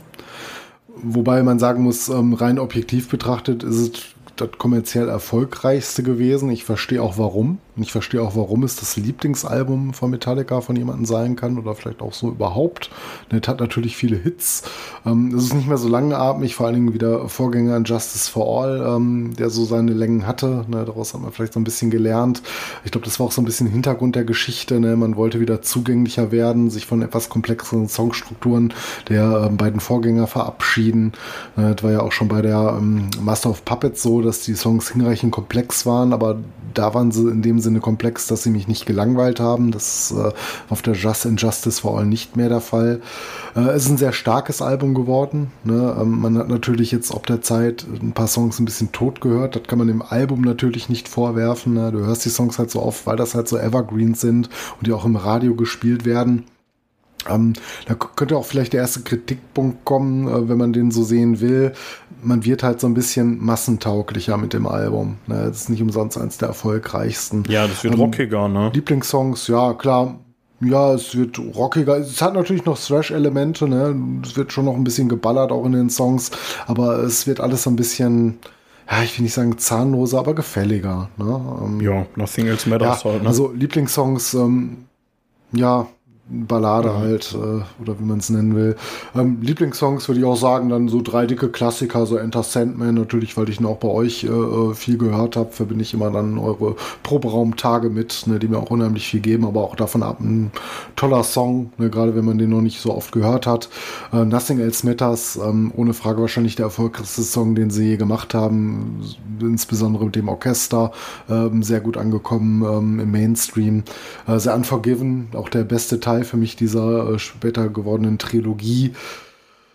Ich kann ja auch nicht wirklich was Schlechtes über das Album sagen, einfach nur, dass mir das ein bisschen zu zahm ist. Ne? Ein bisschen tot gehört ist, aber das kannst du halt dem Album nicht vorwerfen. Das ist auf jeden Fall ein äh, Klassiker, ein Alltime-Klassiker, ein Meisterwerk, ja, doch, bestimmt auch, weil die Songs einfach so gut sind. Ne? Vor allen Dingen so gut geworden sind, dass sie auch äh, on air laufen im Radio. Da musste er erstmal schaffen, auch an diesem Punkt, wo die Band angekommen ist. Ne? Ich meine, da wussten sie natürlich, glaube ich, auch an der Stelle schon so ein bisschen, dass das mal jetzt auch mehr ähm, nur Pro mehr Profession werden kann als nur Passion. Ne? Man kriegt auch mal wieder ein bisschen was zurück für das, was man reingesteckt hat. Man wird kommerziell erfolgreich und äh, kann auch jetzt Welttourneen ähm, mal so ein bisschen fast aus eigener Tasche schon bezahlen. Ne? Ähm, ja, kann ich nichts Schlechtes dran lassen an dem Album. Er ist auf jeden Fall ein absoluter ja. Klassiker und ähm, Meilenstein des Metal. Also für mich muss ich sagen, ähm, wie gesagt, mein, mein Lieblings-Metallica-Album und äh, war auch ein Highlight. Achso, ähm, ich habe, äh, wir sind ja ein bisschen unterschiedlich rangegangen. Wir haben uns die Diskografie beide nochmal komplett reingetan. Ich habe hinten angefangen und du vorne. Ja, aber du von der anderen Seite, ne? Ja. ja. Ähm, und äh, ich glaube, ich hatte die beste Wahl getroffen. Dann, äh, Highlights dann am Ende. ja, es geht, ne? je nachdem, wie du wieder an so eine Geschichte dran äh, gehen möchtest. Aber du hast schon recht, ne? wenn du dann schon viel Metallica gehört hast über so eine Woche und dann musst du zu den etwas zäheren Sachen kommen oder zumindest, wenn man sie selber so wahrnimmt. Ähm, ja, ich habe mich ein bisschen schwer getan, das Projekt dann auch durchzuziehen, aber ich habe es geschafft. Ja, aber Mathis, dann habe ich gute Nachrichten. Wir haben ja jetzt alle Metallica-Alben besprochen. Können wir eigentlich zum Ende kommen, oder? Ja, genau, das war das letzte. Gut, wenn ihr uns äh, supporten wollt sind, und so, ne? Nein, ähm, ja, ich, ich aber Metal off. sagen wir mal so, ab jetzt wird's äh, weniger euphorisch. ja, ähm. Ja, komisch, ne? Äh, wobei kommerziell war es ja auch gar nicht so vorbei, ne? Das kam dann, glaube ich, beim anderen Publikum gut an. Ähm, wenn wir jetzt weitergehen, wir befinden uns im Jahr 96. Das ist schon, ja, liegen schon so ein paar Jahre dazwischen, an der Zahl 5. Ähm, da kommen wir zur Load. Ähm, willst du dazu noch was sagen, was in der Zwischenzeit passiert ist? Oder soll ich direkt mal so ein paar kleine Hardfacts raushauen? Ähm, ja, also, nee, eigentlich kannst du tatsächlich zu den Hardfacts im Album kommen. Ich glaube, das überschneidet sich mhm. sonst. Ich glaube, so unheimlich viel ist, so unheimlich viel ist in der Zeit auch gar nicht so erwähnenswertes passiert. Die Band ist halt äh, getourt, ne? Also ich fange einfach mal an. Ähm, Metallica war nach dem äh, Black Album ähm, bis zum Einspielen der Load praktisch die ganze Zeit auf Tour gewesen. Ne? Die groben Songs entstanden halt teilweise unterwegs und dazwischen, wo man mal zu Hause war. Und ähm, in der Zeit ist halt so nichts weiter ähm, ja, ich meine, außer für so Die Hard-Fans, äh, die sich für jedes Fitzelchen interessieren, passiert, aber so im Großen und Ganzen war es relativ ereignislos. Ne? Man hat äh, Tourneen gespielt, man ist aufgetreten, hat Songs geschrieben, äh, die dann letztlich in der Lot mündeten. Ähm, Zweiten Fakt hätte ich hier, äh, das äh, Ganze war ursprünglich als Doppelalbum geplant. Mit der ähm, Reload, ne? Allerdings entschied man sich das dann, äh, ja genau, genau, es hätte äh, zeitgleich erscheinen sollen, hat man dann nicht gemacht. Man hat dann halt 96 nur den Teil mit der Load veröffentlicht und dann ein Jahr später die Reload, sonst wäre es als Doppelalbum erschienen, was dann später nochmal äh, bei anderen Alben der Fall gewesen ist. Ähm, die äh, dritten Fact habe ich hier noch, die beiden Songs äh, Mama Set und Wasting, äh, Wasting My Hate äh, sind die ersten Metallica-Songs, in denen keine Gitarrensoli gespielt äh, wurden. Das ist etwas, äh, was ich auch späteren Alben auch nochmal, vielleicht auch in kompletter Konsequenz ähm, wiederfinden sollte, aber das ist hier tatsächlich das erste Mal gewesen, dass Kirk Hammond nicht allein in ein paar Songs nochmal zu seinen Ehren kam vielleicht nicht auch unbedingt immer die schlechteste Wahl. Ich will nicht sagen, er schlechter Gitarrist ist, aber ähm, es gibt dann später auf anderen Platten noch äh, manchmal auch die, ähm, naja, die, die, die Kritik, dass äh, bei eh schon langen Songs äh, ausufernde Gitarrensoli nicht noch unbedingt zur Verbesserung desselben beitragen. Ähm, ja, ansonsten, ich weiß nicht, soll man groß auf das Artwork eingehen? Ähm, naja, ich meine, das sind irgendwie so auf Öl gemalte Flammen nee, oder was nee, das sein nee, soll. Nein, nein, nein, nein, Äh, nein. ich ich habe Nein. keine Ahnung. Ähm, und zwar das, keine Ahnung, ich weiß nicht, was das, Ja, was das pass ist. auf, dazu habe ich was. Und zwar das äh, Cover ähm, Artwork heißt Blood and Semen 3. Ist ähm, von Andres ist Serrano und der, ähm, das ist Rinderblut das ist aber auch von der gemischt Reload, mit Sperma redest, unter ne? Glas. Ja, das weiß ich von der Reload, aber ist das Nein, bei das der ist Load auch schon Nein, nein, genauso bei, bei, der, ähm, bei der Reload heißt es ähm, Blood and Urine. Also da ist es äh, Blut und Pisse. Äh, hier, Ja, ja, aber es ist ein ähnlicher Ansatz, weil Ist auch ich von dem gleichen ja nicht, was Künstler. das bei der Load sein sollte. ja, ja, nee, ist von dem Ach so, gleichen ja, gut, Künstler. sah jetzt also ähnlich aus, ähm, aber bei, ähm, okay. Ja, ja. bei der Load ist es halt Blut und Sperma. Und ähm, ja, bei der Reload ist es äh, Blut und äh, Pipi. Ja gut, hätte man, hätte man sich fast denken, hätte man sich fast denken können. Ne? Das, wie gesagt, das hatte ich jetzt auch zur Reload recherchiert, aber das hatte ich zur Load irgendwie nicht gefunden oder nicht gründlich genug äh, nachgeschaut. Deswegen, ja, ich finde es trotzdem scheiße. Gefällt mir Ja, nicht. gefällt mir auch nicht. Also Kunst hin oder her, meins ist er nicht. Ja. Ja. Ähm, ja, musikalisch, ähm, ja, Until It Sleeps, ne? Was will man da sonst noch zu sagen? So. Ja, ja, im Prinzip ähm, schon. Ich meine, ich hatte noch ein paar andere Songs, die mir auch durchaus gefallen haben, auch ob der anderen Ausrichtung. Man sollte vielleicht mal damit anfangen, dass Metallica hier schon so ein bisschen die ursprünglichen Pfade verlassen haben. Ne? Das ist ein Album, was in einer ganz anderen Zeit entstanden ist. Ne? Wir sind so in der Zeit des Grunge. Ähm, die Alben sind noch rockiger geworden. Ne? Man findet immer weniger von den ursprünglichen Slash-Elementen. Ähm, ja, Until It Sleeps ist für mich immer noch nach wie vor ein guter Song. Vielleicht auch deswegen, weil es so mit mein erster musikalischer Berührungspunkt mit, mit Metallica war. Äh, auch das Video mag ich heute noch sehr. Vielleicht so ein bisschen nostalgisch ähm, zu erklären. Ich fand sonst die Songs Ain't My Bitch und King Nothing auch noch ganz gut. Hätte Aber ich so jetzt auch, genau Ganzen, die hätte ich jetzt ähm, auch genannt. Ja, vielleicht weil die auch so ein bisschen hervorstechen, weil die wirklich nicht Ja, schlecht King sind. Nothing so finde ich sogar ziemlich sind, cool. ne? Dafür, dass der Ähm, immer so untergeht. Also ich muss sagen, ja, also ich muss insgesamt sagen, auch wenn das Album so durchhörst, äh, hat natürlich auch so gerade so zuletzt so mit so Autoren so äh, schon starke Längen. Äh, auch hier Bleeding Me mit 8 Minuten 18, ja, ein bisschen lang. Ne? Ich muss aber auch sagen, ähm, ich hatte das Album gar nicht mehr so auf dem Schirm. Ich habe erst jetzt durch das Wiederhören auch so ein bisschen entdeckt, dass ich diese rockige Seite von Metallica schon mag. Ne? Das ist vielleicht auch ein Stück weit ein unterschätztes Werk unter Fans, die sagen, mir kommt nichts als so diese alte Riege äh, an die Ohren. Er kommt natürlich nicht ansatzweise für mich an die großen Klassiker ran, aber es ist doch insgesamt für das, was es ist, kein ganz so schlechtes Album geworden. Ne? Man tut ja. dem Album vielleicht manchmal ein bisschen Unrecht, wenn man es so verteufelt. Ja, ne? Es ist natürlich maximal weg an der Stelle, maximal weit weg von der Kill 'Em All. Ich glaube, weiter weg, vielleicht noch mit der Reload, haben sich Metallica bei Studioalben nicht mehr von der Musik entfernt, die sie mal gemacht haben. Ne, mit Metal hat das so ziemlich gar nichts mehr gemein. Ne, aber ich meine, die machen, was sie machen wollten zu dem Zeitpunkt. Das haben sie ganz gut gemacht. Ne? Aber es ist halt trotzdem auch ein Album mit Längen geworden. Und auch wenn ich jetzt so ein bisschen wiederentdecke, dass mir die rockige Seite Metallica ganz gut gefallen kann, kann das deswegen für mich auch bei weitem nicht äh, auf den vorderen Plätzen liegen. Ja, also ähm, gut, dann ähm, wenn du das jetzt äh, noch so retten willst, dann, dann versuche ich es auch noch mal ein bisschen zu retten. Also Until It Sleeps ist natürlich auch ein, ja, den kennt glaube ich auch jeder, ne? Dann äh, Hero of the Day genauso, The House äh, The Jack Builds, der Bild ist äh, auch ziemlich cool, muss ich sagen. Ähm, Ain't My Bitch hat es ja schon gesagt. Ansonsten, nach hinten mhm. raus wird es immer belangloser und das Ding ist einfach viel zu lang.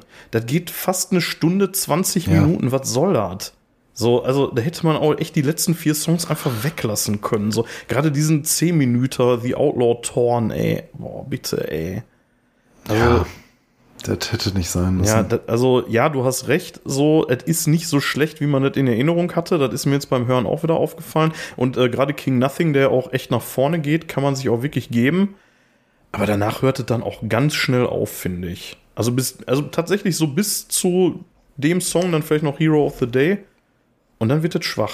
Ja, also ich, ich, muss sagen, die etwas kürzeren, die etwas kürzeren Songs, die vielleicht nicht so grandios sind, äh, grandios sind wie Wasting My Hate, ne, keine vier Minuten, ähm, Mama Said, das kriegst du irgendwie noch verpackt, ne, und das, das finde ich jetzt nicht so schlecht. Die sind halt irgendwann vorbei. So, das sind für mich keine absoluten Meisterwerke der Bandgeschichte, aber die machen das Album für mich noch so ein bisschen hörbar, dass du halt nicht nur so neun Minuten drauf hast, aber das hätte dann auch ja. wahrlich nicht mehr auf eine CD gepasst. Ähm, wie du schon sagst, du hast das perfekte Resümee gebracht. Das war halt nicht so schlecht, wie man es in Erinnerung hat. Man sollte es nicht verteufeln. Könnte vielleicht jeder nochmal eine zweite Chance geben, der es für sich komplett abgeschrieben hat. Ansonsten hört man die Anspieltipps rein. Ähm, das ist halt ein bisschen anders. Ne? Ja. Ja, machen wir nahtlos weiter mit der Reload. Da hattest du gerade schon gesagt, sollte eigentlich als äh, Doppelalbum erscheinen, ist dann äh, schlussendlich mhm. am 18. November 97 erschienen. Nochmal kurz der Vollständigkeit halber. Ähm, 4. Juni 96 war Load. Ähm, Load hat sich 8,5 Millionen ja. Mal verkauft und Reload hat sich verkauft 7 Millionen Mal. Also ist tatsächlich wieder, also schwächer als ja alles außer Kill 'em All tatsächlich bis hierhin. Ähm, ja, was können wir mhm. dazu sagen? Also, du hast ja eigentlich schon vorhin schön eingeleitet. Um, ähm, ja, erschreckend, äh, erschreckend wenig oder vielleicht etwas Belangloses, äh, was die Musik betrifft.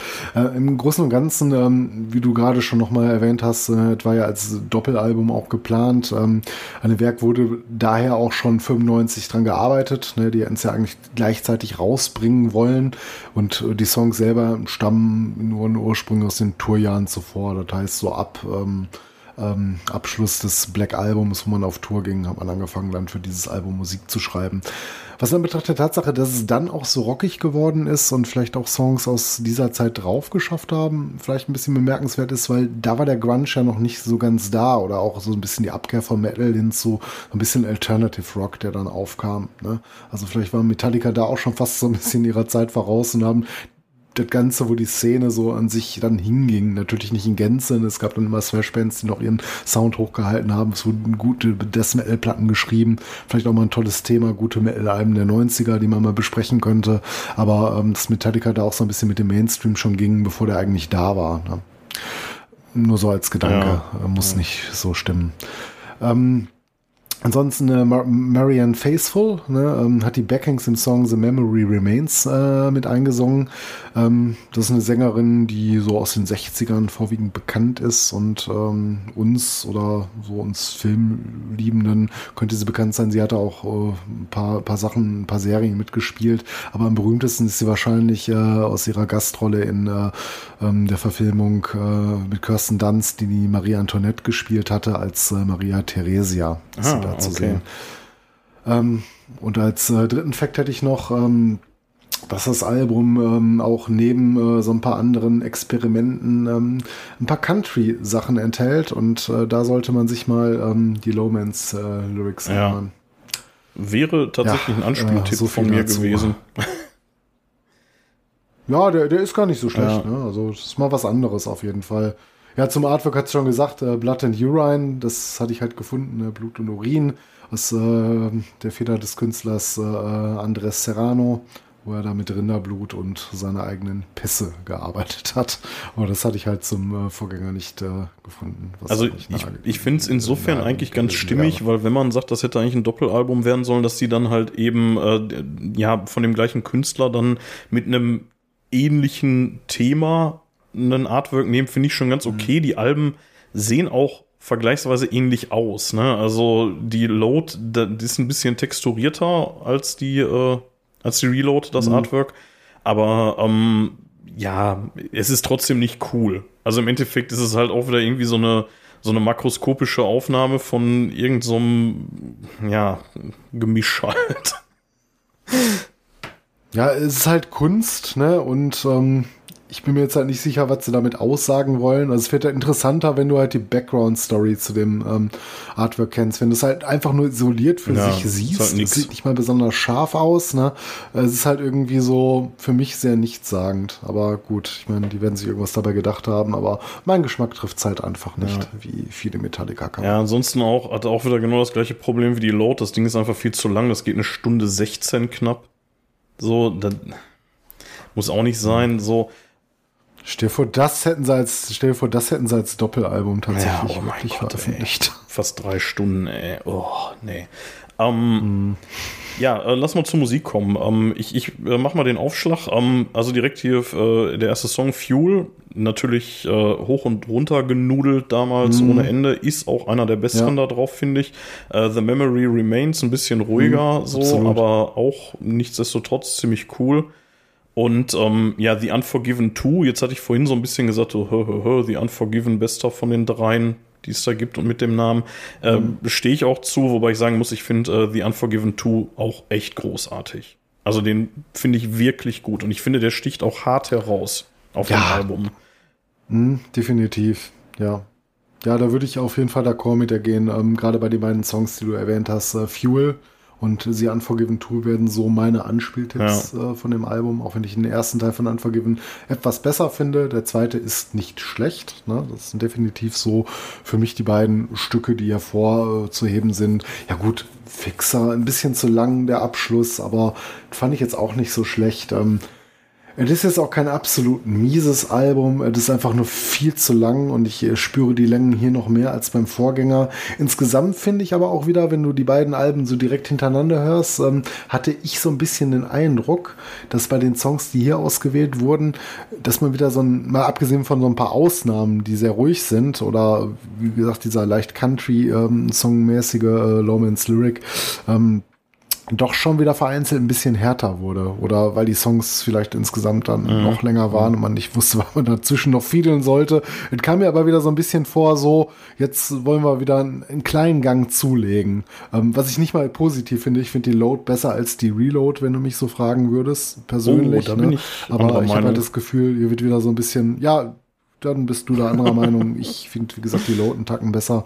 Ähm, ist Geschmackssache. Ja. Aber ähm, wie gesagt, hier werden sie für mein Empfinden wieder eine kleine Spur härter. Das wollte ich ja. noch hervorgehoben haben. So um, ähm, insgesamt. Also ich finde, die sind sich schon, die sind schon relativ nah beieinander qualitativ. Äh, ich persönlich mag die äh, Reload ein bisschen lieber, aber das liegt auch, glaube ich, wirklich nur an den Songs, die ich gerade genannt habe, weil äh, das fehlt mir so ein bisschen auf der Load. So diese, ja, diese, diese wirklichen Smasher so, ne? Und ähm, ja, the, wie gesagt, The Unforgiven 2, Fuel und The Memory Remains würde ich da jetzt nennen. Ähm, ich habe mal eine Frage, Mathis. Ich habe es nicht recherchiert, aber weißt du zufällig, der neunte Track, uh, Where the Wild Things Are, ne? Dreht sich das um, wer die wilden, wo die wilden Kerle mhm. wohnen? Kann das sein? Weil das ist einfach der Titel davon. Oh, das, ne, habe ich, ja, habe ich keine Ahnung. Könnte durchaus sein, ne? Ich meine, das ist ja auch schon ähm, ein sehr ähm, legendäres Kinderbuch. Ähm, ich weiß nicht, kommt es aus dem Amiland? Ist das ich glaub, englische ja. Literatur? Ich glaube, ja. Um, ja. Könnte durchaus sein, habe ich nicht recherchiert. Ähm, ich kenne den Song jetzt auch gerade zu wenig, habe den zu wenig im Ohr, um dazu was sagen zu können. Mhm. Komponiert wurde er von Hatfield, Newstead und äh, Ulrich. Ja. ja und ähm, ja. Ja, äh, weiß ich auch nicht. Äh, Wenn ihr das wisst, dann schreibt uns mal irgendwie was in den Kommentaren dazu. Ich könnte es mir gut vorstellen. Ich meine, als ich den gehört hatte letzte Tage, dass der Text auch irgendwie passen würde. Aber ähm, keine Ahnung. Ja, vielleicht ist das auch wieder bewusst so ein bisschen äh, doppeldeutig. Ne? Die werden es vielleicht ähm, die Vorlage gekannt haben und haben bewusst wieder irgendwas geschrieben, was du dann sowohl all auch ähm, als auf die Literatur als auch auf äh, ja, andere Dinge beziehen kannst. Und ich meine, das steht ja auch im Roman für sich. Ne? Ja. Ne? Ähm, ich kenne den Roman jetzt nicht, habe die Verfilmung ein paar Mal gesehen. Ähm, das ist ja auch mehrdeutig, so die Geschichte. Ne? Die kannst du auf verschiedene ja. Ebenen. Der Roman ist dazu viel gesagt, das macht das, das so ein bisschen besonders. Ja, ein Kinderbuch oder ein ja. Bilderbuch sogar nur. Ja, ich wusste jetzt nicht, äh, ob es auch eine, eine ähm, bilderlose Variante nee, nee, davon gibt. Nee, also ich habe es halt nie gelesen. Kann sein, aber die Bilder sind ja so sehr mhm. ikonisch und äh, klar, da ist auch Text drin und auch gar nicht mal so mhm. wenig, aber ja. ähm, im Prinzip lebt das von seinen Bildern, so keine Frage. Ja, ähm, mhm.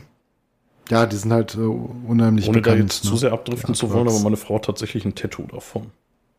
Also nicht von dem. Ich wusste nicht, ob ich das erwähnen darf. Da, da hatte ich auch gerade dran gedacht. Also nicht an deine Frau, aber an ihr Tattoo. Ja. das ist ja auch an einer einfach, ist nicht ganz so pikanten Stelle, deswegen darf man das sagen, oder? Äh, ja, ach, mein Gott, ja. Genau. Ähm, ja, dann kommen wir jetzt zu meinem persönlichen Highlight, würde ich sagen.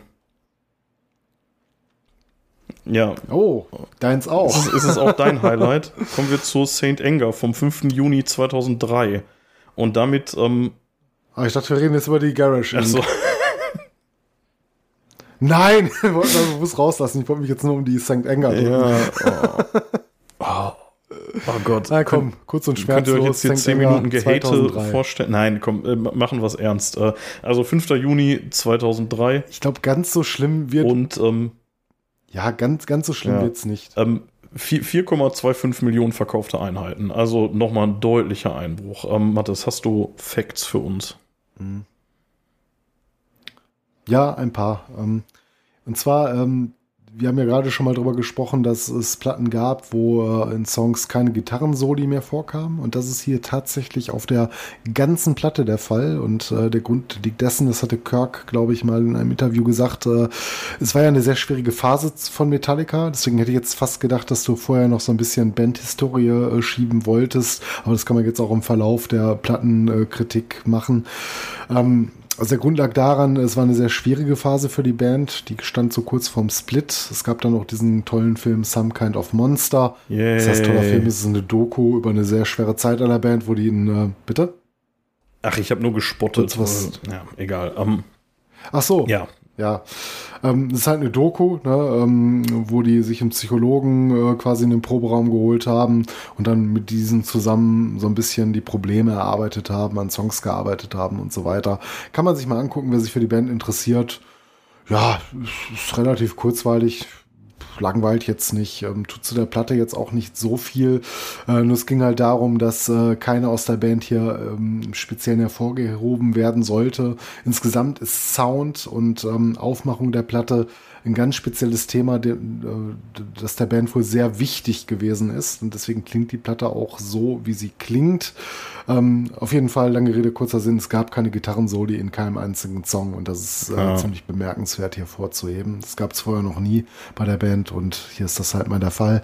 Ähm, ja, und da kommen wir auch gleich direkt äh, zum zweiten Fakt. Der legendär streitbare Sound äh, ist insbesondere auf diese furchtbare Snare Drum äh, zurückzuführen. Ja, die Snare. Ähm, Lass Ulrich hat dazu ja mehrfach ja, Lars Ulrich hatte zum Interviews mehrfach was zu gesagt. Ähm, und zwar der Gedanke dahinter ist wohl der gewesen, dass die Band so klingen sollte wie eine Band, die sich das allererste Mal in einer Garage zusammenfindet, um Musik zu machen. Ja, würde ich mal sagen. Ist Snare wohl so, wie sie klingt.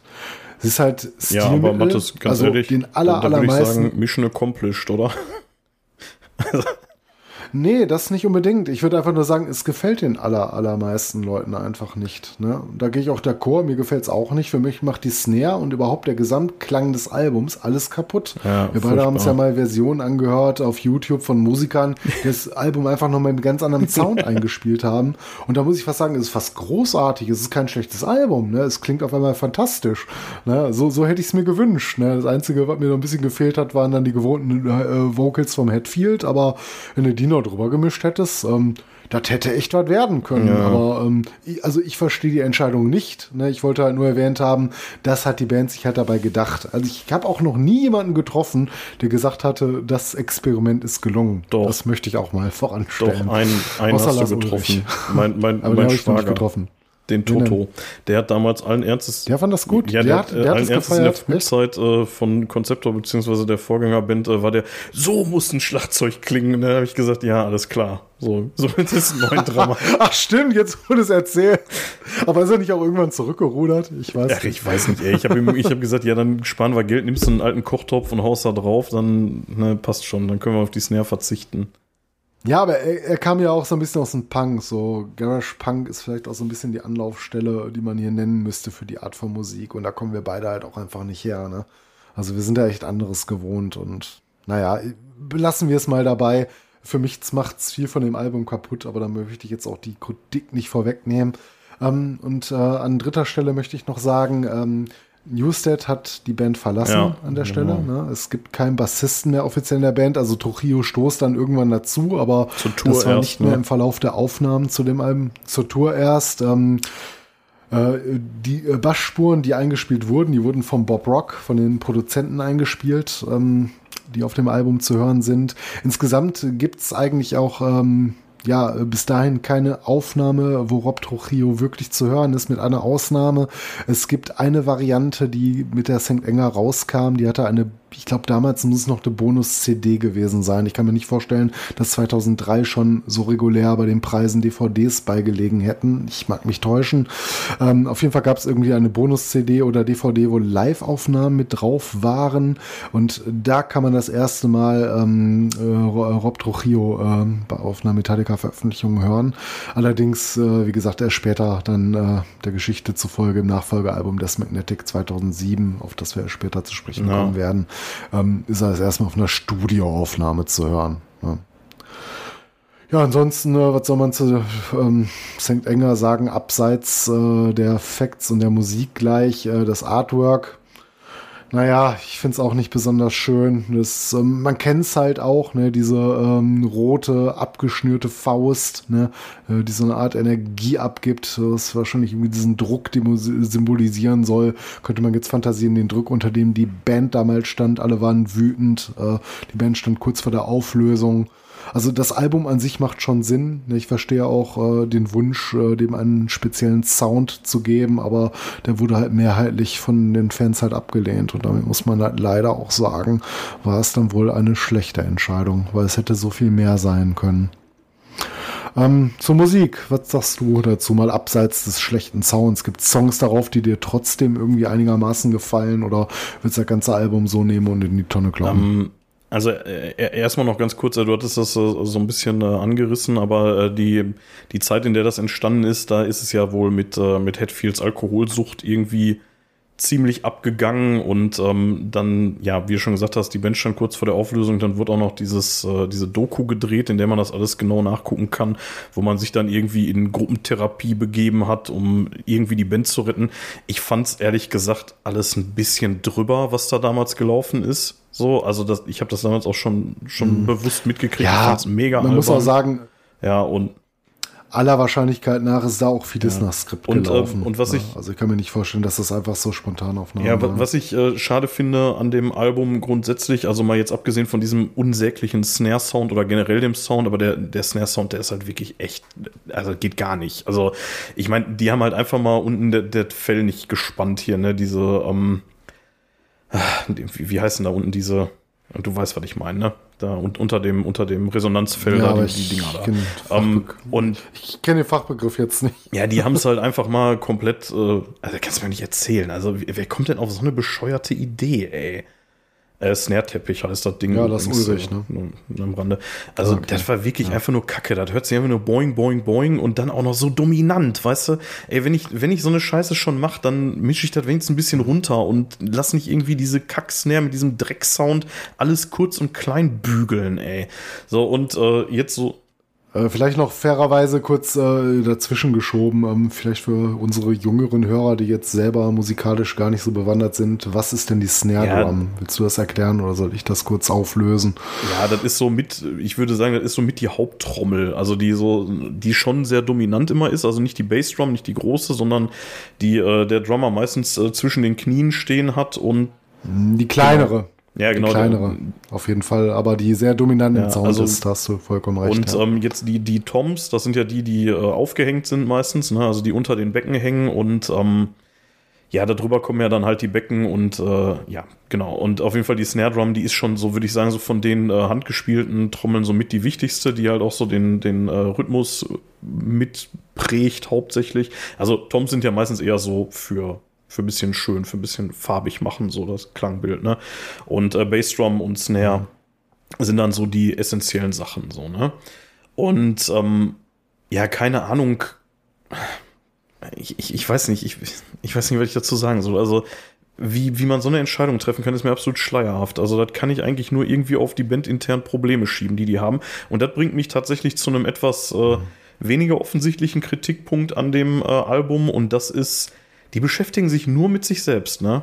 Also, ähm, sowohl in der Zeit als auch auf dem Album habe ich das Gefühl, dass sich ein nennenswerter Teil der Songs um äh, Hetfield dreht und um die bandinternen Probleme und äh, das steht denen einfach nicht. Ich finde, das steht Metallica nicht gut. So ein Ding wie, äh, wie Some Kind of Monster oder Frantic steht der Band nicht gut.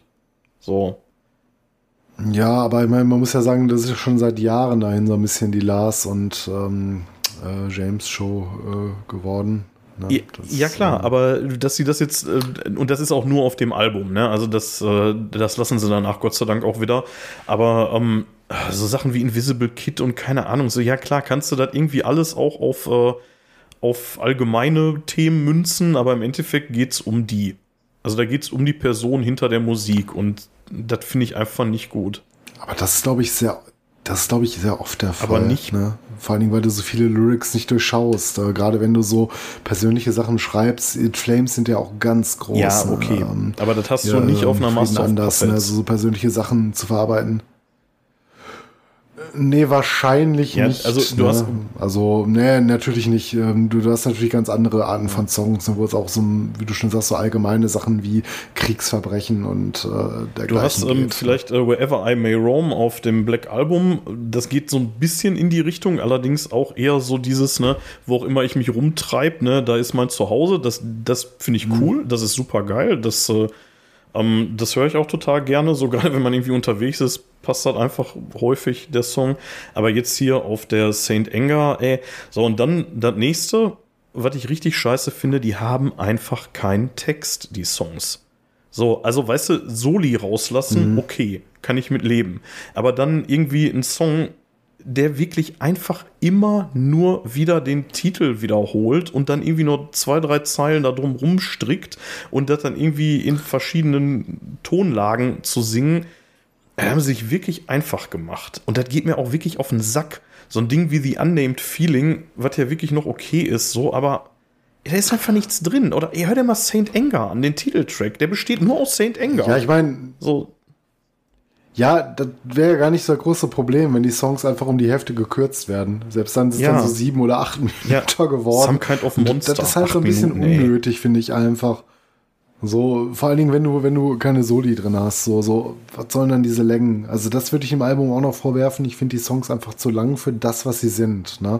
Du kannst natürlich sieben Minuten raushauen, aber dann gestaltet die Songs auch ein bisschen ähm, abwechslungsreicher.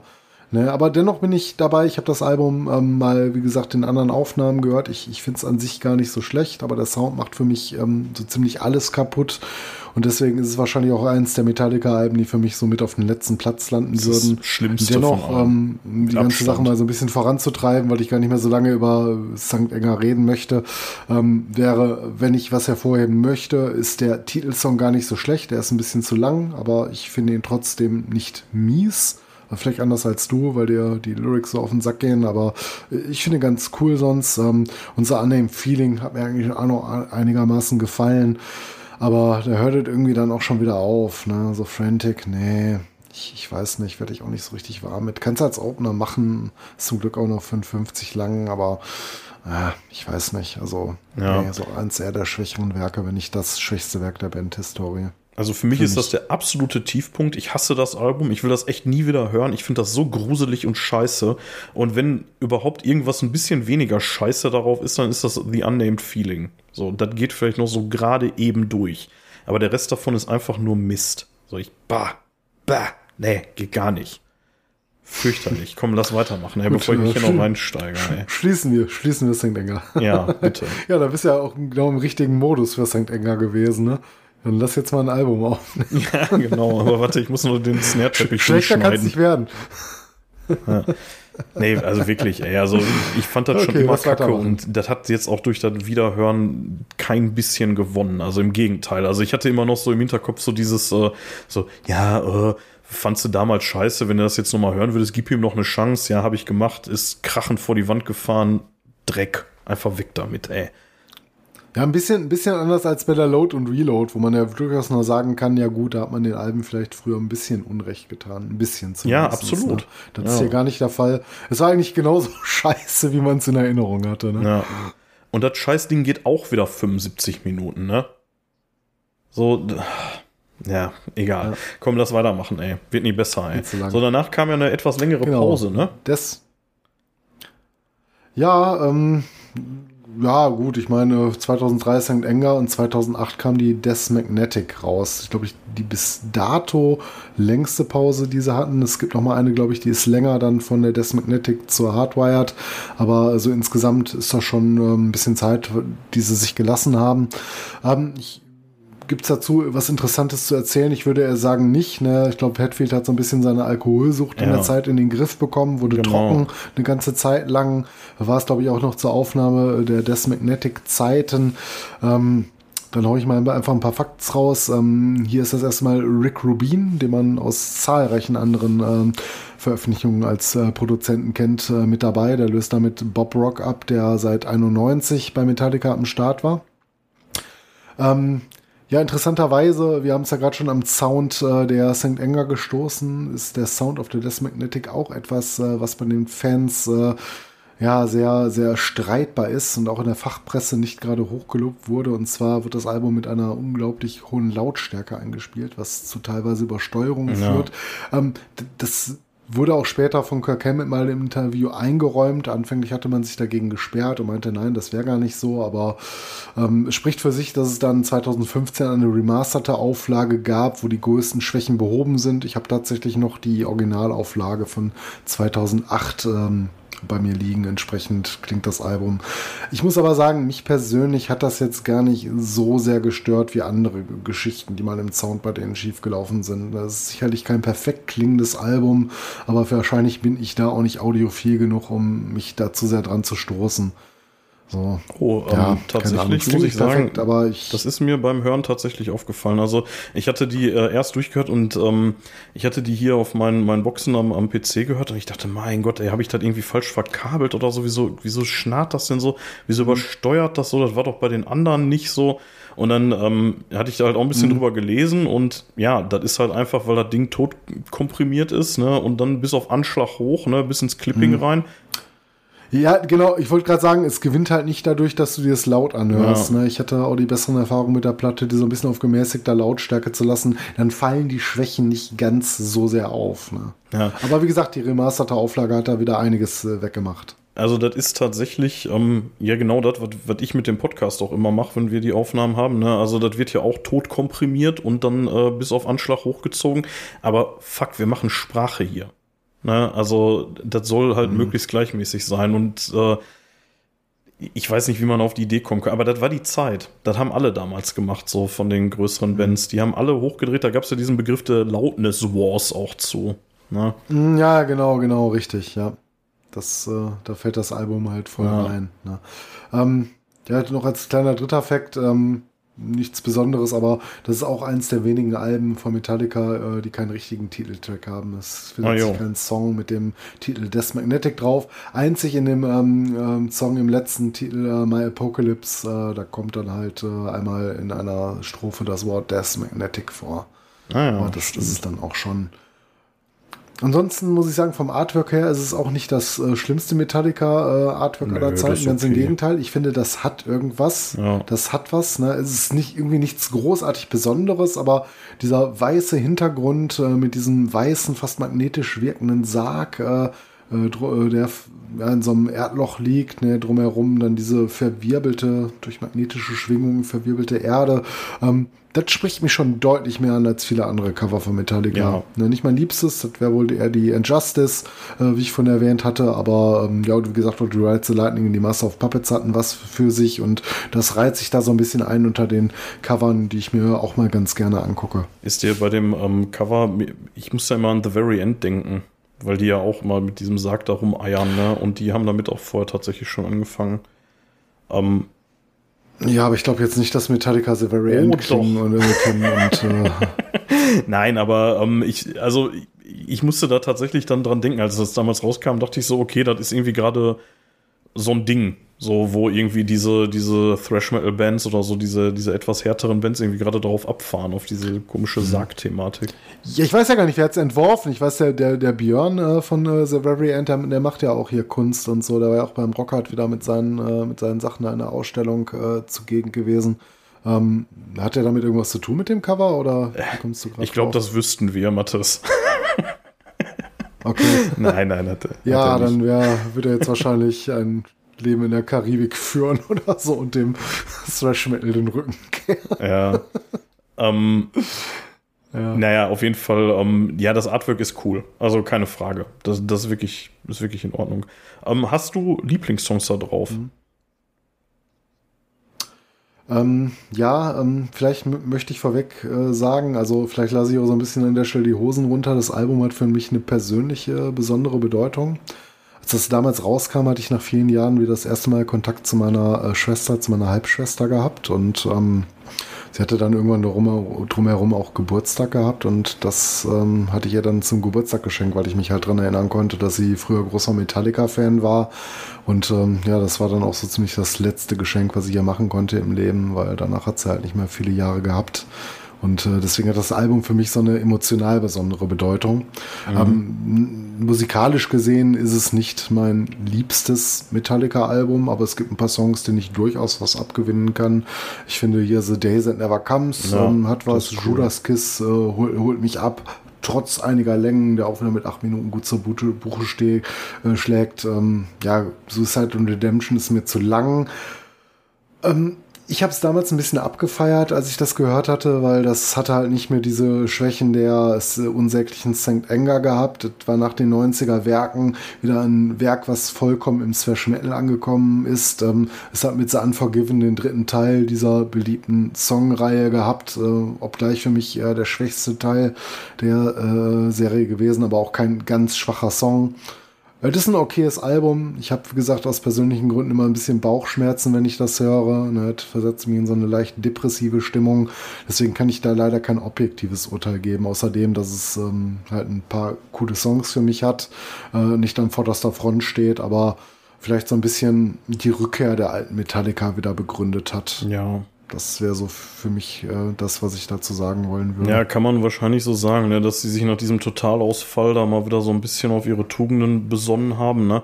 Ähm, ich muss sagen, so musikalisch, ja, du hast schon gesagt, uh, The Day That Never Comes, auch ein bisschen totgeorgelt. Aber ganz gut, nichtsdestotrotz. Mhm. Ähm, mein absoluter Favorit darauf ist Broken Beat and Scarred. Der ist richtig geil. Ja, der ist in der Tat, den hätte ich auch noch erwähnen ja. können. Der ist echt, äh, der ist echt nicht übel. Ja, ja. also das ist wirklich so ein Teil irgendwie äh, im Auto Fenster runter, aufdrehen, bis der Arzt kommt und headbangt an der Ampel stehen. So richtig, richtig geiler Song. Also auch völlig, völlig unironisch, der, der völlig cool, uneingeschränkt. So, also insgesamt ist das auch ein eher schwaches Album, finde ich aber man kann es hören. Also das ist jetzt kein Totalausfall. So, ne? Also die beiden Songs, die ich jetzt gerade genannt habe, gehen auf jeden Fall klar. Uh, The Unforgiven 3, also 1 und 2 sind da um Längen besser. Also die spielen wirklich in einer komplett anderen Liga. So, ne? mhm. Der ist jetzt nicht scheiße oder so, aber so richtig scheiße ist auch nix auf dem Album. Da muss ich auch wieder sagen. Also das ist viel Mittelmaß nee. und ein, zwei wirklich gute Sachen. Ich wollte gerade sagen, Album, Album mit wenigen musikalischen Höhen, aber auch äh, so gut wie keinen absoluten Tiefen. Also der bewegt sich so einfach ja. im Mittelfeld und ja, das ist vielleicht auch so ein bisschen zu wenig für eine Band wie Metallica, ja. aber es scheint ja irgendwie zu reichen. Ne? Also Suicide and Redemption, hast du schon gesagt, der ist einfach auch mal wieder, der ist einfach viel zu lang. Zehn Minuten, was soll das? Aber mhm. ähm, ja, ist jetzt auch kein Totalausfall. Geht schon alles in Ordnung. Also insgesamt mhm. ist das ein Album, was in Ordnung geht. Ähm, du hast schon gesagt, äh, von Rick Rubin ja. äh, produziert. Äh, den hatten wir hier im Podcast sogar schon mal erwähnt. Kannst du dich noch erinnern, in welchem Kontext? Äh, wahrscheinlich mit Slayer oder nee, so. Ich, ich nee, mit der Rocker genau. tatsächlich, weil der hat ja auch äh, die Beastie Boys ah. produziert. Und Ach, das war das, der ja, ja, in dem Video ja. Da war ein Video, zu, ne? Fight for Your Right. Hm. Da, da taucht ja, er in dem Video auf. Recht, ja. Und der hat das Album auch produziert, dieses äh, License to Ill oder Three oder ich habe keine Ahnung. Hm bin kein Beastie Boys Fan. Ähm, auf jeden Fall, ähm, ja, viel mehr kann man dazu, glaube ich, gar nicht sagen, oder? Also jetzt keine Sternstunde, aber auch kein Tiefpunkt. Nee. Also einfach völlig okay. Nee, ich glaube, das war noch die Zeit, wo Hetfield auch weitestgehend äh, trocken war. Zumindest sind mir da, glaube ich, keine Rückfälle bekannt. Ähm, da gibt, glaube ich, jetzt wenig zu erzählen. Ja. Also wenn man jetzt nicht so ganz tief drin steckt, ne, aber so an spannenden Stories, ähm, die haben wir, glaube ich, an der Stelle schon hinter ja. uns gelassen. Ich würde vorschlagen, wir machen noch mal eine ganz kurze Pause, bevor wir uns den letzten beiden Alben widmen, wenn du nichts dagegen hast. Und dann biegen wir auf mhm. die Zielgerade ein, ja, oder? können wir machen. Da sind wir wieder. Ähm, kurze Pause für mich vor allen Dingen. ähm, ja, kommen wir zu dem vorletzten Album der heutigen Besprechung, Mathis. Kommen wir zu Hardwired to Self-Destruct vom 18. Ja. November 2016. Ähm, ja. ja. Kann man dazu was sagen? Nee, nee doch, natürlich.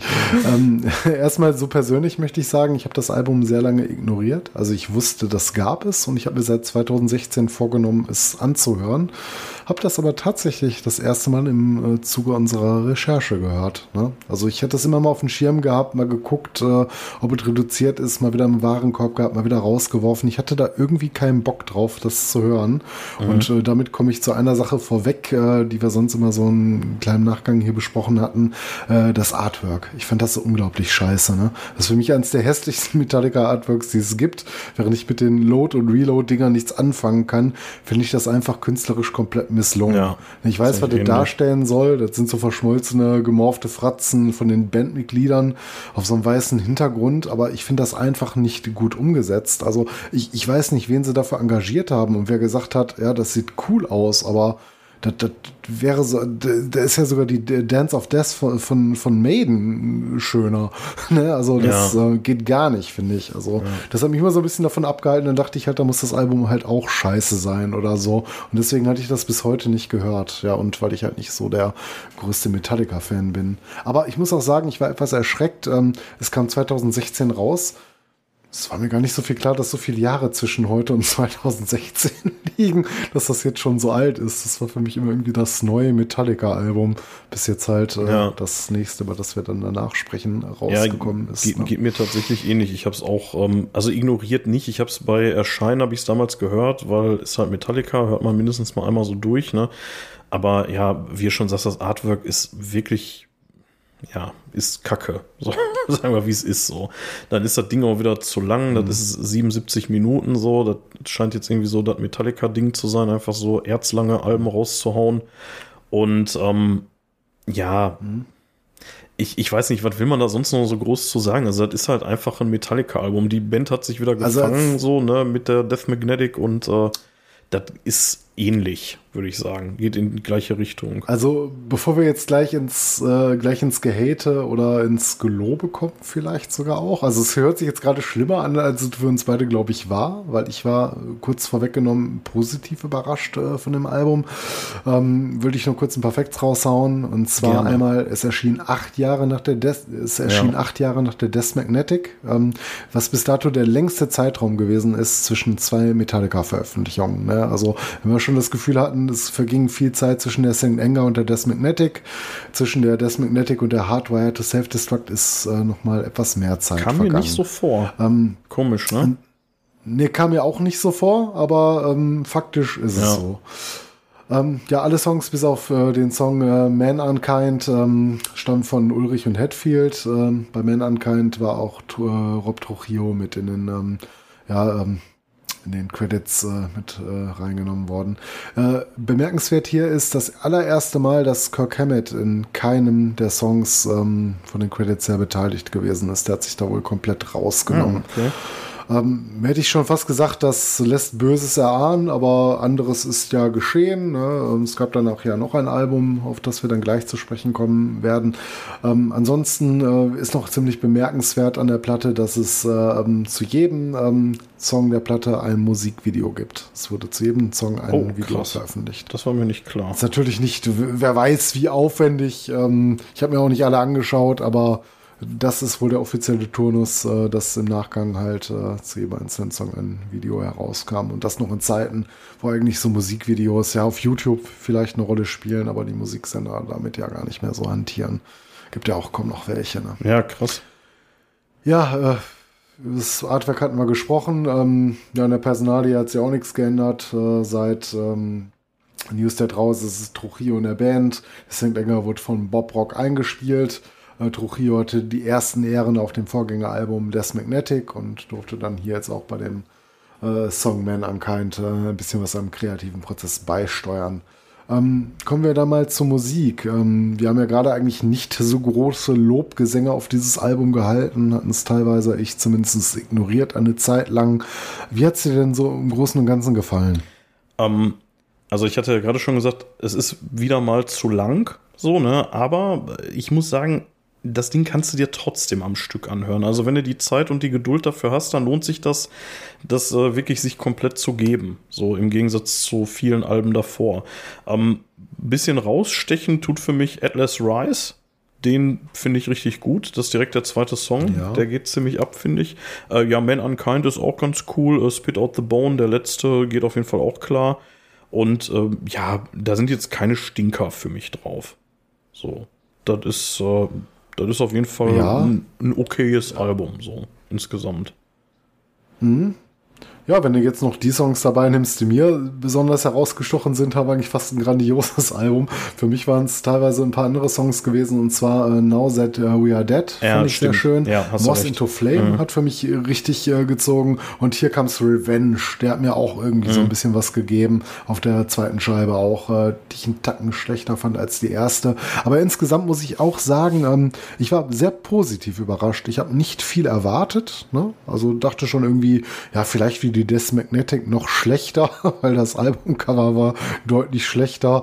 Aber ich habe sie angehört und dachte, oh, ja, doch Ja. ganz cool. Also genau wie du sagst, es hatte einige Längen drin. Ob es in Halo on Fire 8 Minuten 15 gehen muss, naja, lassen wir jetzt mal dahingestellt. Aber so ein paar sieben Minuten auf der zweiten Scheibe, auch das Here Comes Revenge, aber das fand ich trotzdem cool. Ja, Spit auf the Bone, der Abschlusssong, den fand ich ein bisschen langweilig, muss ich sagen. Geht zwar gut nach vorne, aber der wiederholt sich auch zu sehr. Ähm, insgesamt aber trotzdem für mich ein gelungenes Album. Also, wie du schon sagst, keine Stinker dabei. Ähm, wenn ich es mal günstig irgendwo erhaschen kann, werde ich es wahrscheinlich meiner Metallica-Diskografie hinzufügen. Finde Ja. ich nicht schlecht. Ja, ich, äh, ich habe äh, ich hab das tatsächlich auch äh, schon irgendwie seit Erscheinen, ähm, wie ich glaube, ich habe tatsächlich die Diskografie voll. Wobei, nee, die, die, die, über die wir gleich noch reden, die habe ich noch nicht, aber sonst habe ich, glaube ich, alles. Ähm, Ja, die auch aber die ähm, hier, äh, Know That We Are Dead, da stimmt das recht, den habe ich gerade ein bisschen unterschlagen, den finde ich auch noch ziemlich stark. Also ich glaube, man kann sagen, so die ersten vier Songs auf dem Teil, so Hardwired, Atlas Rise, äh, Know That We Are Dead und Moth into Flame, Mhm. die kannst du dir auf jeden Fall geben. Also die sind auf jeden Fall richtig gut. Ja, vor allem, was bei Hardwired, Hardwired sehr geil ist, das ist auch wieder so ein bisschen schön Ja, knackiger. ne? geht auch nur drei Das Minuten. Ist nicht so, so kann, man sich, nicht. kann man sich reinfahren. Ja. Wir, wir reiten die ganze Zeit so auf diesen Songlängen rum. Ne? Das wird mir normalerweise nicht einfallen, aber das ist halt, weil die immer wieder. Ja, Ja, aber Metallica bietet sich da doch einfach an. Die sind auch einfach viel zu lang, die Songs an sich. Ne? Viele zumindest. Ich will Ja. nicht sagen alle. Es gab so ein Album wie Master of Puppets. Äh, da hatten die Songlängen ihre Berechtigung. Aber gerade bei den jüngeren Veröffentlichungen, wobei jünger schreibt auch einen Zeitraum von fast 20 Jahren fast. Aber ähm, da werden mir die Songs teilweise zu lang. Da finde ich, da wiederholen sie sich zu oft und das ist halt unnötig. Ne? Also man muss ja nicht einen Song bis zum Exzess reiten, sondern könnte ihn dann beenden, wenn er am spannendsten wird. Ne? ja und ähm, was mir noch auffällt, ist, die haben wieder ein bisschen mehr Lyrics. Also, die hatten auf den Alben davor, da hatten die praktisch keine Lyrics. So und äh, hier wird's wieder ein bisschen Ja, es besser. wiederholt sich nicht so viel. Ja. Und ähm, ja. also wie gesagt, also ähnlich wie bei der Death Magnetic, die würde ich so auf einem ähnlichen Level einordnen. Die sind gut, sind ein, zwei Highlights drauf und der Rest ist Ja. zumindest nicht scheiße. So, ne? Ja, aber ich muss sagen, äh, so, so vom Ranking her, wenn wir es vorwegnehmen wollen, ähm, also mir gefällt die Hardwired musikalisch, nicht persönlich, aber musikalisch ein Stück besser als die Death Magnetic ja, noch. gehe ich mit. Hätte ich nicht gedacht, aber Ja, die würde ich äh, der Death Magnetic musikalisch vorziehen. ja gehe ich mit, wobei ich sagen muss, ich glaube, ich habe die Death Magnetic deutlich öfter gehört als die Hardwired, weil, ähm, ja, keine Ahnung warum. So deutlich nicht. älter. Ja, weil sie, weil sie einfach irgendwie acht Jahre länger unterwegs ist. So, ja, kann schon sein, ja. Und äh, weil damals irgendwie nach St. Anger irgendwie alles so auf Death Magnetic hingefiebert hat und äh, das weiß ich noch, ich glaube, ich habe mir die am Erscheinungstag geholt. So, weil ich unbedingt wissen wollte, ob die wieder so abkacken. Mhm. Ja, ich war da auch sofort, äh, glaube ich, damals im Mediamarkt oder so, habe Ja. ich sofort eingesammelt. Ne? Ja, das war bei der, bei der Hardwired war das nicht so, weil man wusste so, ja, das wird schon Nee. okay sein und dann habe ich mir die irgendwann später mal gegeben. Ja, ich habe sie bis heute nicht. Ja, ansonsten kann man gar nicht so viel dazu sagen. Das Cover ist halt ein Totalausfall, musikalisch ist okay. Ja, in der Zwischenzeit muss man, glaube ich, sagen, was bei der Band passiert ist. Äh, Hetfield ist natürlich äh, rückfällig. Was heißt natürlich? Äh, so natürlich ist es nicht, aber. Hetfield ist äh, le leider. ja, äh, Rock'n'Roll bist unterwegs, trockener Alkoholiker. Das ist natürlich, glaube ich, nochmal eine andere Nummer, als wenn du in so ein normales Leben lebst, als Familienvater oder sowas. Ne? Und äh, verzichtest da oder du bist auf Tour mit deinen Freunden, es wird getrunken, Backstage, so ist halt schwieriger, Ja, glaube ich. dann ne? kriegt man mal ein paar Frauen ein bisschen unterlegen, ne? Rohypnol ins Glas und so, ne? Aber gut, da. Ja, da sind wir bei einem etwas Ja, das, anderen Thema. äh, interess interessanterweise, ähm, solche Geschichten sind ja von äh, Metallica nicht so wirklich bekannt. Ne? Also die waren ja so jetzt äh, abseits von dem von dem ganzen Gesaufe so meistens eher doch so die Good Guys, oder? Oder ist das jetzt nur so meine subjektive Wahrnehmung? Ja, ich, nee, ich glaube, das kannst du auf alle großen Bands schließen, die heute noch sehr groß sind. Ob du jetzt ACDC nimmst, klar mal von den wilden, ganz wilden Anfangsjahren abgesehen, Maiden, die früher auch ein bisschen mehr getrunken haben als heute, Metallica, so die ganz vordere Riege, Slayer, so, da ist seit vielen Jahren nichts mehr passiert. Ne? Also, was jetzt irgendeiner Schlagzeile wert wäre. Das sind einfach verdammte Profis. Ne? Gut, jetzt Hetfields Schicksal na, als ähm, Alkoholiker mal dahingestellt. Das ist natürlich dann besonders schwer, gerade wenn er dann wieder rückfällig wird nach vielen Jahren der Abstinenz. Äh, hat er hoffentlich wieder im Griff. Äh, ist, glaube ich, auch wieder ein Entzug gewesen. Ist halt ein ewiger Kampf, so, so eine Geschichte, ne? Aber man steckt da halt nicht drin. Und, aber ich glaube, wie gesagt, die ganz, ganz großen Bands, ähm, die haben sich schon so im Griff. Ne? Jetzt mal Ram von Rammstein abgesehen. ja, ja. Aber gut, äh, darüber wollten wir heute nicht reden. Ja, ähm, ich, also man muss schon sagen, also äh, seit der Saint Anger sind die zumindest, ja, eigentlich schon seit dem Black Album, sind die zumindest in Deutschland irgendwie permanent äh, auf den oberen Charträngen unterwegs gewesen. Eigentlich immer Platz 1, wenn ich das hier sicher, äh, wenn ich das hier gerade richtig sehe. Und ähm, ja. Ja. von Verkaufszahlen her ist die Hardwired noch weiter abgefallen. Die Death Magnetic war bei 4 Millionen, die ist jetzt nur noch bei zweieinhalb, die Hardwired. Ja, aber wie gesagt, immer in den Zeitkontext Klar, sehen. Die anderen Streaming Alben haben dann so, auch ne? nochmal über die Zeit äh, eine Menge zugelegt. Also da kann sie, ja, nicht nur das, das auch. Ne? Ich weiß nicht, ob das jetzt irgendwie noch anderweitig dann einberechnet wird, so und so viele Streams in einen Kauf oder keine Ahnung, ne, wie das heute berechnet wird. Aber auch, ähm, du hast ja die Zahlen der Alben ähm, von vor 20, 30 Jahren. Ne? Ist natürlich, dass die sich über die Zeit besser verkauft haben als ein Album, was jetzt ein paar Jahre draußen ist. Ne? Ja, aber- das ist ja auch ganz natürlich. Stimmt schon, aber, aber ich glaube ehrlich gesagt nicht, dass eine Hardwired, die ja jetzt auch schon ein paar Tage draußen ist, ne, also seit 2016, ähm, mit zweieinhalb Millionen, also die wird jetzt nicht mehr an so ein Black Album mit 30 Millionen rankommen, so, ne, oder Höchstwahrscheinlich also nicht. dazu ist die auch einfach nicht gut genug, ne. Ähm, und halt auch kein Klassiker, ne.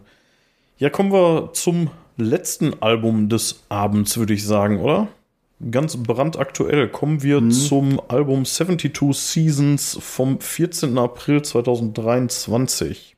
Auch wieder ähm, auf 1 gechartet. Und zwar, so wie ich das sehe, in fast allen relevanten Märkten, außer USA, da ist es auf 2 gelandet. Aber okay. Ähm, ja, hast du dazu was?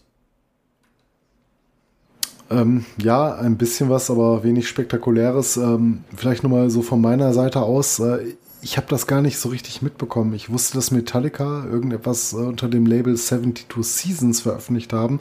Aber äh, da ich auch manchmal gerne einige News-Zeilen ignoriere oder da manchmal auch gar nicht weiterlese, wenn ich schon wieder irgendwie lese, es geht um Metallica oder sowas, ne? nicht Dass das jetzt ein äh, Album, ja genau, so, dass es ein Album geworden ist, ne? Ich dachte, das wäre dann irgendwie so ein, so ein Best-of oder äh, keine Ahnung, ne? Also ich hätte das gar nicht auf dem Schirm, bis wir da mal irgendwann äh, Nee, eigentlich so kurz bevor wir mit unserer Recherche für die Folge gestartet sind, hatte ich dann doch mal irgendwas über das Album gelesen. Da dachte ich, ja, tatsächlich, ein neues Metallica-Album.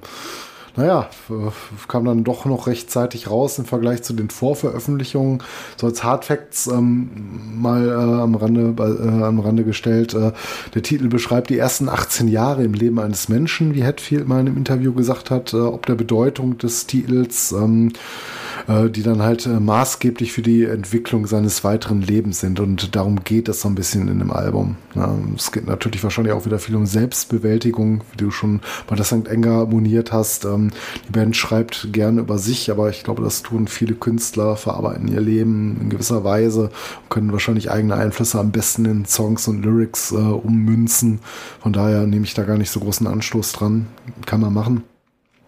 Konzept, ja, gut, kann man mögen, muss man nicht mögen, solange die Musik gut ist.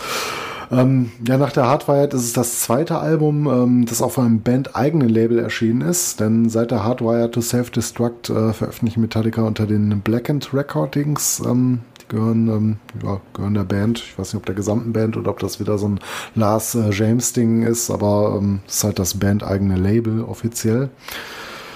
Ähm, ja, wobei die Band wird wahrscheinlich irgendeine Gesellschaftsform haben. Ne? Kann man davon ausgehen, ist ja ein du großes Unternehmen. Und ansonsten könnte man noch sagen, die Band äh, nahm sich äh, ziemlich geschlossen vor, das Nachfolgealbum zur Hardwired äh, deutlich schneller veröffentlichen zu wollen, nachdem die Hardwired ja so das Album in der Bandgeschichte war, das am längsten hat auf sich warten lassen. Ist ihnen auch gelungen, vielleicht nicht ganz so schnell, wie sie es gern gehabt hätten, aber es gab dann ja auch noch äh, Corona dazwischen und, und, und. Ähm, vielleicht ein Grund, warum es dann doch erst dann 2023 erschienen Das sind auch ist. sieben Jahre, Aber, ne? ähm, Also, ja, so viel ich meine nur. Auch sieben Jahre, das, äh, da war, glaube ich, die Death Magnetic mit, äh, weiß ich nicht, sieben oder acht Jahren, auch nicht äh, viel kürzer. Also reiht sich in den Top 3 irgendwie ein. Ne? Naja, egal, äh, so viel zu den Hardfacts zur 72 Seasons. Ähm, was man noch hervorheben konnte, das Artwork ist diesmal sehr ins Auge stechend, weil es komplett in Gelb gehalten Und ist schwarz. und äh, ähm, ja, so eine schwarze, eine schwarze, ja, ja, eine schwarze Bebil äh, Bebilderung im Vordergrund hat. Ähm, es zeigt halt so ein verbranntes Kinderbett, verbranntes Spielzeug, Instrumente.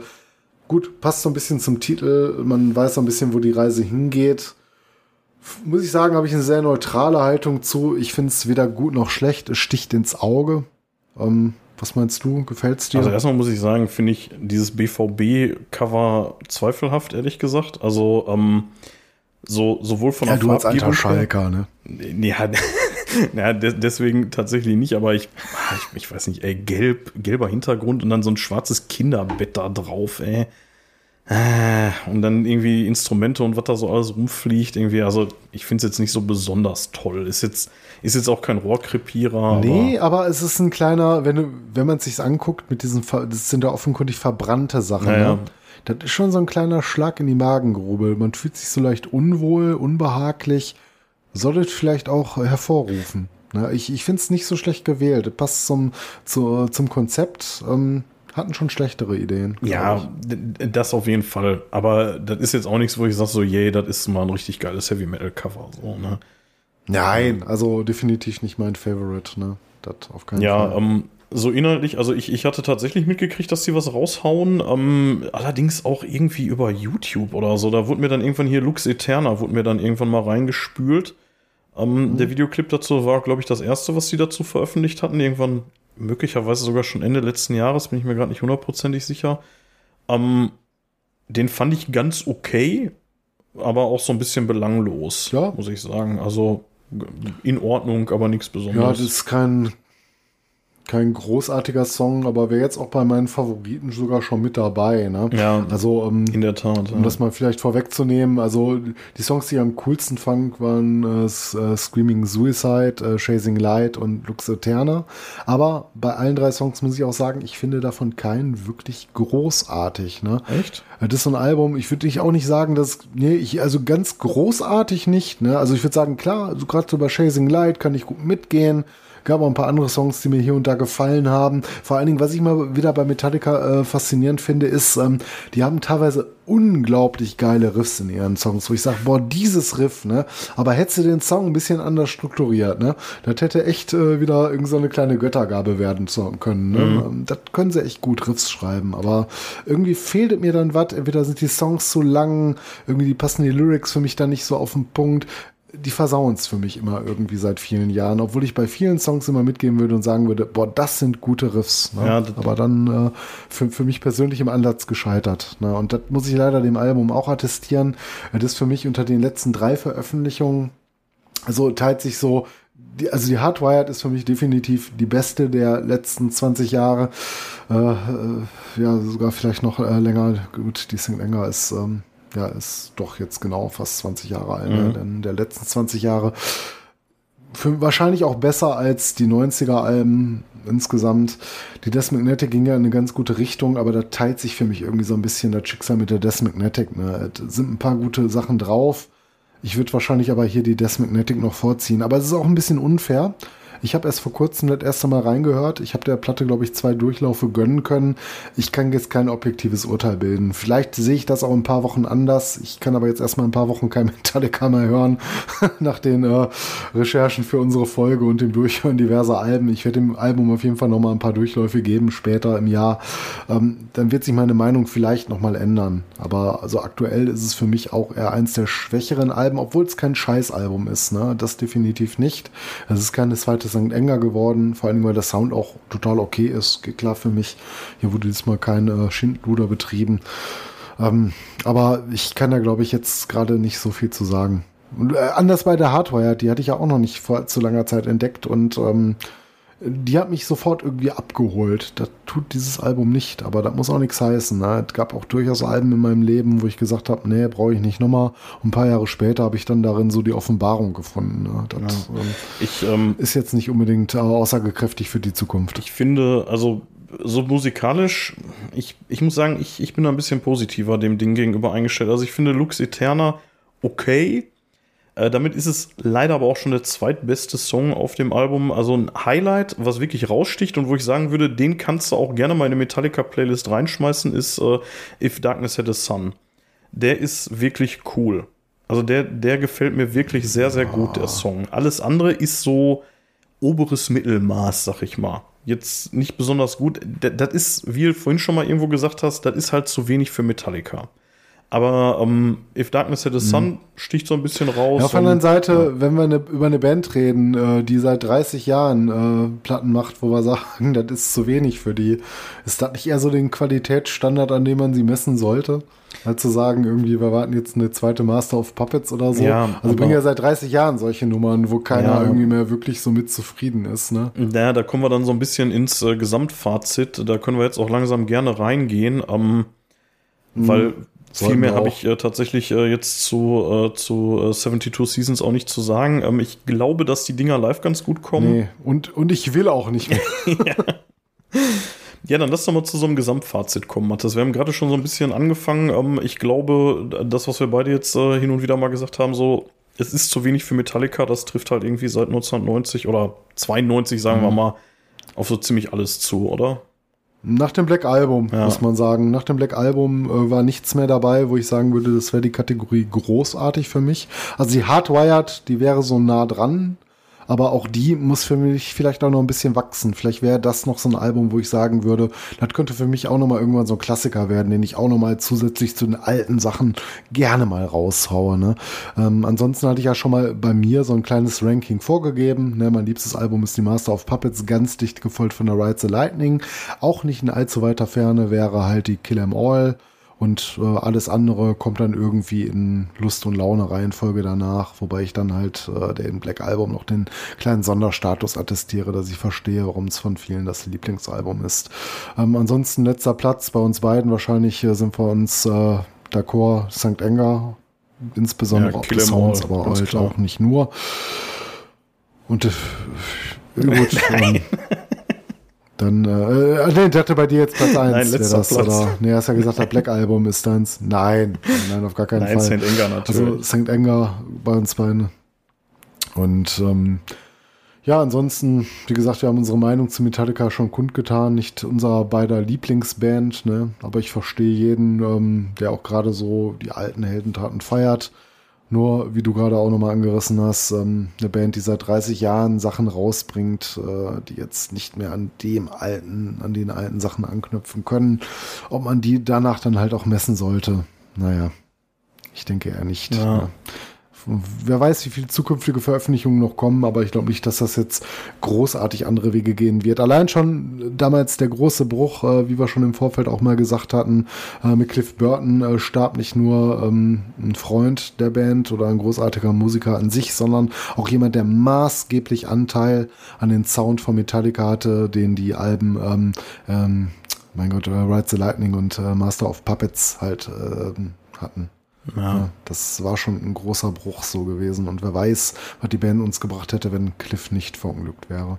Also ich muss tatsächlich sagen, ich glaube, warum Metallica bei mir immer so ein bisschen schwierigen Stand hat, ist, ähm, ich, äh, als, als das Black Album rauskam, was bei mir, äh, wie schon gesagt, die Nummer eins ist, da war ich neun. Und ähm, das habe ich nicht bewusst mitgekriegt. So, und die Load und die Reload, ich bin mir nicht hundertprozentig sicher, 96, 97 könnte sein, dass ich das damals schon mitgekriegt hat. Ich meine ja, so, das war so die Zeit, als ich sehr viel MTV und Viva und so geguckt habe und ähm, da ist Metallica auf jeden Fall an mir vorbeigeflogen. Aber dann, als ich dann wirklich so für mich gesagt habe, so, ey, ich bin Metaller und ich, ne, ich höre grundsätzlich erstmal Metal und Metallica ist nun mal ja, wahrscheinlich mit Maiden zusammen teilen sie sich wahrscheinlich den Thron der erfolgreichsten oder bekanntesten Heavy Metal Band aller Zeiten so. Ähm, da kam die Saint Anger. Und das war 2003. Und das hat mich einfach komplett in den Arsch getreten. Und ich dachte, boah, nee, ey, so eine Scheiße, so, ne? Und das hat mich auch jahrelang davon abgehalten, mich mit dem, äh, mit dem Backkatalog von denen ordentlich auseinanderzusetzen. Klar hat man das immer mal gehört und dann hast du Leute getroffen, die gesagt haben, ja, hier, äh, Black Album, Master of Puppets, bla, bla, bla, so. Ja, und ich dachte immer so, ja, genau, und Frantic. So, ne? Und das, ähm, das, nee, das ging einfach nicht. So, und deswegen, wahrscheinlich hatte ich einfach das Pech, dass ja. ich zu einer Zeit zu Metallica gekommen bin, als die gerade echt auf einem absoluten Tiefpunkt waren. Und ähm, dann, als die Death Magnetic rauskam, 2008, war, sah die Welt schon ganz anders aus für mich und Metallica waren einfach nicht mehr so relevant für mich, weil ich äh, ganz, ganz andere Bands schon für mich entdeckt hatte. Und so mhm. zieht sich's eigentlich bis heute durch. Ich finde die nicht scheiße, definitiv nicht. Und mhm. ähm, ja, aber trotzdem, ey, so, so Großtaten wie, ähm, wie das Black Album und so, die musste ich mir echt erarbeiten, ne? weil auch das damals schon Airplay ohne Ende hatte mit der SM und dann kam ja auch noch irgendwann die Garage Inc. und so. Und ähm, die waren, das war eine Popband, wenn man mal ehrlich ist. Und ich wollte mich mit, mit 18, ja. 20, wollte ich mich davon abgrenzen. So, ne, ich wollte mit Pop nichts zu tun haben. So. Ja. Und deswegen fällt es mir Und man muss ja. aber ehrlich, ja, ich würde sagen, man muss auch mal ehrlich sein, ähm, wenn so eine Band wie Metallica nicht auch heute noch so die Evergreens spielen würde, gerade aus der Frühphase, vielleicht nicht unbedingt von der Kill Em All, von auch so ein, zwei Songs mal auf der Playlist landen, aber so aus der äh, Ride the Lightning und Master of Puppets Phase, ähm, dann könnten die auch nicht 100 Euro für die Tickets nehmen. Nee, ne? definitiv nicht. Nur von den ja. ähm, Sachen, die danach kamen. Das muss man leider ja, die so leben, sagen. Die leben von ihren ersten Alben, ne? Das ist einfach so. Also die, die leben einfach davon, dass die in 80ern und frühen 90ern irgendwie ein paar gute Scheiben gemacht haben. Und äh, das ist vielleicht ein bisschen unfair, aber so aus Metaller Sicht ist das exakt so. Wahrscheinlich stimmt das gar nicht so. Für den normalen Musikkonsumenten ging Metallica wahrscheinlich mit dem Black Album los. Und dann kam Load und Reload. Ja, okay, mhm. St. Anger ist auch kommerziell, glaube ich, jetzt nicht so der Brüller gewesen, aber ähm, ja, das davor, ja, die haben davor auch schon Alben gemacht vor dem Black Album. So, ne, das ist wahrscheinlich so für den normalen Musikkonsumenten mhm. eher andersrum, dass die sagen, ja, davor haben die so einen obskuren Thrash Metal gemacht. Keine Ahnung. Nee, glaube ich nicht. Wenn du die Playliste guckst, natürlich stehen dann einige Sachen auch von dem Black Album halt drauf. Ne? Das ist auch nicht verwunderlich. Das ist das kommerziell erfolgreichste Album. Aber ich glaube, du kannst auch keine Live-Show machen, ohne Master of Puppets gespielt zu haben. Das ja, oder, oder ich unterschätze gerade irgendwie extrem die, äh, die Fanschaft von Metallica und das sind wirklich einfach zu einem großen Teil alte Metalheads oder, oder Leute, die dem zumindest früher nicht abgeneigt waren, die dann da jetzt heute hinrennen mit, mit 40, 50 Jahren oder wie alt auch immer die sein mögen und ähm, sich dann eben halt freuen, wenn irgendwas von Kill 'em All oder Ride the Lightning oder so gespielt wird und dann eben genau wie wir sagen, ja, okay, und jetzt mhm. noch ein bisschen Load und oh Gott, Saint Anger. So, das kann ja sein. Und dann bei dem neueren Zeug dann sagen, ja, ist wieder in mhm. Ordnung. Also, ich weiß es nicht. Vielleicht schätze ich da die, die Fanschaft von denen einfach, einfach komplett falsch ein. Ja, sind wir auch zu wenig drin. Ne? Das sind jetzt auch so ein bisschen Mutmaßungen. Wir beschreiben ja eher so unsere eigenen Gefühle damit. Ne? Ja. Ne? Das soll ja auch keinen vom Kopf stoßen. Wer gerne irgendwie bestimmte Sachen hört oder wer die St. Enger geil findet, so meinetwegen. So meins ist es halt nicht. Ja, ist, da gehen halt auch viele Fans mit. Aber, aber ähm, noch, noch mal ganz kurz, um das abzuschließen. Also, ähm, wie gesagt, also ich bin da reingekommen zu einer Zeit, als die gerade da drauf und dran waren, eine Popband zu werden. Und ähm, ja, den, den Schritt zurück wieder zu einer Metalband, den bin ich halt nicht so richtig mitgegangen. Und wahrscheinlich habe ich deswegen so ein komisches Verhältnis zu der Band. So, ich weiß, dass die früher Großtaten geleistet haben, aber da war ich halt noch sehr jung. Ich war eins, als die Kill 'Em All rauskam. Noch nicht mal. War ich ein halbes Jahr alt. Mhm. Und ähm, ja, keine Ahnung. Also so viel zu Metallica. Ich bin, ich brauche jetzt auch erstmal eine Pause. Ich habe die letzten zwei Wochen echt nichts anderes mehr gehört. Also ja, stimmt nicht ganz. Auf dem Rockhard habe ich was anderes gehört, aber so außer Konserve habe ich wirklich nichts anderes als Metallica gehört. Rauf und runter mhm. und immer und immer wieder. Ja, ja ähm, ging mir ähnlich. Kommen wir zum Schluss dieser doch wieder längeren Sendung. Irgendwie krass, ne? Wir sind schon wieder irgendwie bei ja, nicht ganz zweieinhalb Stunden, aber so. Ja, so in etwa. Es verwundert mich nicht. Ne? Irgendwie kommst du über ein Album ja doch immer so ein bisschen ins Schwafeln noch. Ne? Und ähm, bei 10, 11 Alben, ja gut, ne? braucht halt so ein bisschen seine ja. Zeit mit ein bisschen Vorgeplänkel und. Ich muss noch mal, ich muss noch mal zwei Sachen kurz zu Metallica loswerden, bevor wir jetzt zum Ende kommen. Die haben jetzt nichts mehr mit den Alben zu tun, aber ich, also ich habe mich in letzter Zeit ähm, überraschend viel mit äh, James Hetfields Oberkörper beschäftigt. Das äh, hört sich jetzt erstmal schlimmer an, als es ist, aber ich äh, überlege gerade, ob ich mich äh, tätowieren lassen soll auf dem Oberkörper oder auf dem Unterarm. Ich bin mir noch so ein bisschen unsicher und ähm, wenn man irgendwie nach Metal-Tattoos sucht, dann findet man relativ viele Bilder von äh, James Hetfield, so bei Google Bildersuche. Äh, was was hat er denn so drauf? Ich habe das gar nicht Ja, der hat so unterm, äh, also erstmal hat der so ein, so ein ganz stranges Ford-Logo, da steht aber irgendwas anderes drauf. Ähm, und dann hat der, ähm, der hat aber so einen Kranz so unter den Schlüsselbeinen, da stehen die äh, Namen seiner Kinder. Und sowas in der Art hatte ich mir halt auch gedacht. Also jetzt nicht mit den Namen äh, meines Kindes, also wäre auch irgendwie unsymmetrisch so, aber ähm, ja, irgendwie sowas so, so unterhalb der Schlüsselbeine, irgendwie so, so eine Banderole, irgendwie sowas, keine Ahnung. Deswegen habe ich äh, relativ viel James Hetfield mit Oberkörper frei lässt gesehen. Du dir, lässt du dir meinen Namen tätowieren? Ja, genau. Mattes auf der einen Seite, Knalltüte auf die andere Seite, damit es schön Forever. Nein, du wolltest dir doch meinen tätowieren ja, Mattes Knalltüte forever, geht doch. Auf den Schlong. Ähm, ja, auf den, den Schandwurm, ja. ähm, so, und dann eine Sache, das ist mir ein paar Mal, ist mir das besoffen passiert, ne? Und das ist, ähm, das ist richtig peinlich, aber ich habe ja hier schon ein paar Mal fallen lassen, dass ich äh, äh großer Star Trek-Fan bin, ne? Und warum zur Hölle haben diese Arschlöcher von Metallica James Hetfield und Kirk Hammett in der Band. Weißt du, wie oft ich James Kirk gesagt habe? So, wenn ich voll war wie ein Eimer. so. das, das, nur am Rande. So, vielleicht äh, hasse ich die deswegen auch so ein bisschen. ja, ansonsten. Ähm, das ist mir bis gerade eben gar nicht aufgefallen, aber du hast recht, ja. Irgendwann ist mir das echt ein paar Mal ist mir das passiert besoffen und oh mein Gott, ist das unangenehm, ey, wenn du sagst, ja, der Gitarrist James Kirk. ja, ähm. Immerhin sind es ja auch zwei Gitarristen. Siehst du, dass einer Bass spielt. oh mein Gott, ja, stimmt. ähm, Jetzt nochmal äh, eine, eine, eine kleine Entschuldigung an unsere äh, Supporterin Ramona. Ich weiß, dass du riesen Metallica-Fan bist. Ich äh, weiß, dass du James Kirk uh, total super findest. Und ähm, ich hoffe, wir haben dich nicht enttäuscht. Ich hatte äh, vorher schon mal gespoilert, dass wir diese Folge machen werden. Ähm, ja, ist halt unsere Meinung. Du kannst uns äh, jetzt gerne hassen, deabonnieren. Nein, mach das bitte nicht. Äh, bleib uns treu, auch wenn wir hier vielleicht nicht immer einer Meinung waren heute. Trotzdem schöne Grüße an dich, liebe Ramona. Ja, Mathis. Ähm, haben wir noch irgendwas Abschließendes? Sonst hau ich mal einen Sermon hier raus. Ja, ich will nur noch ins Bett. Nie wieder Metallica. Wenn du jetzt gleich den hörst zum Einschlafen, das noch Enter ja, Sandman, ne? Das ist doch, äh, muss er jetzt, ne? Ja, das wird passen. Wahrscheinlich liege ich gleich wieder und dann kriege ich doch wieder Bock auf. genau. Den Song, ach scheiße, hätten wir da noch mal drüber geredet. Den fand ich doch gar nicht so schlecht auf der Saint Anger, ja. Ähm, dann penne ich wieder die Nacht nicht und höre mir noch dreimal die 72 Seasons Ja, genau. Dann sagst du morgen so noch eine Sonderfolge machen. Nachtrag, ja. Ja, war so geil, war so geil. Ja, genau. Ja, wenn euch das gefällt, was wir hier machen, oh mein Gott, ich muss das irgendwann mal aufnehmen, dann bräuchte ich das hier einfach immer nur einspielen. Aber ähm, nein, soweit sind wir noch nicht so professionalisiert. Das wäre klug. Nicht. Aber wenn euch das gefällt, dann lasst uns doch einen Kommentar da. Bewertet uns. Am besten irgendwie bei ähm, iTunes heißt nicht mehr Apple Podcast.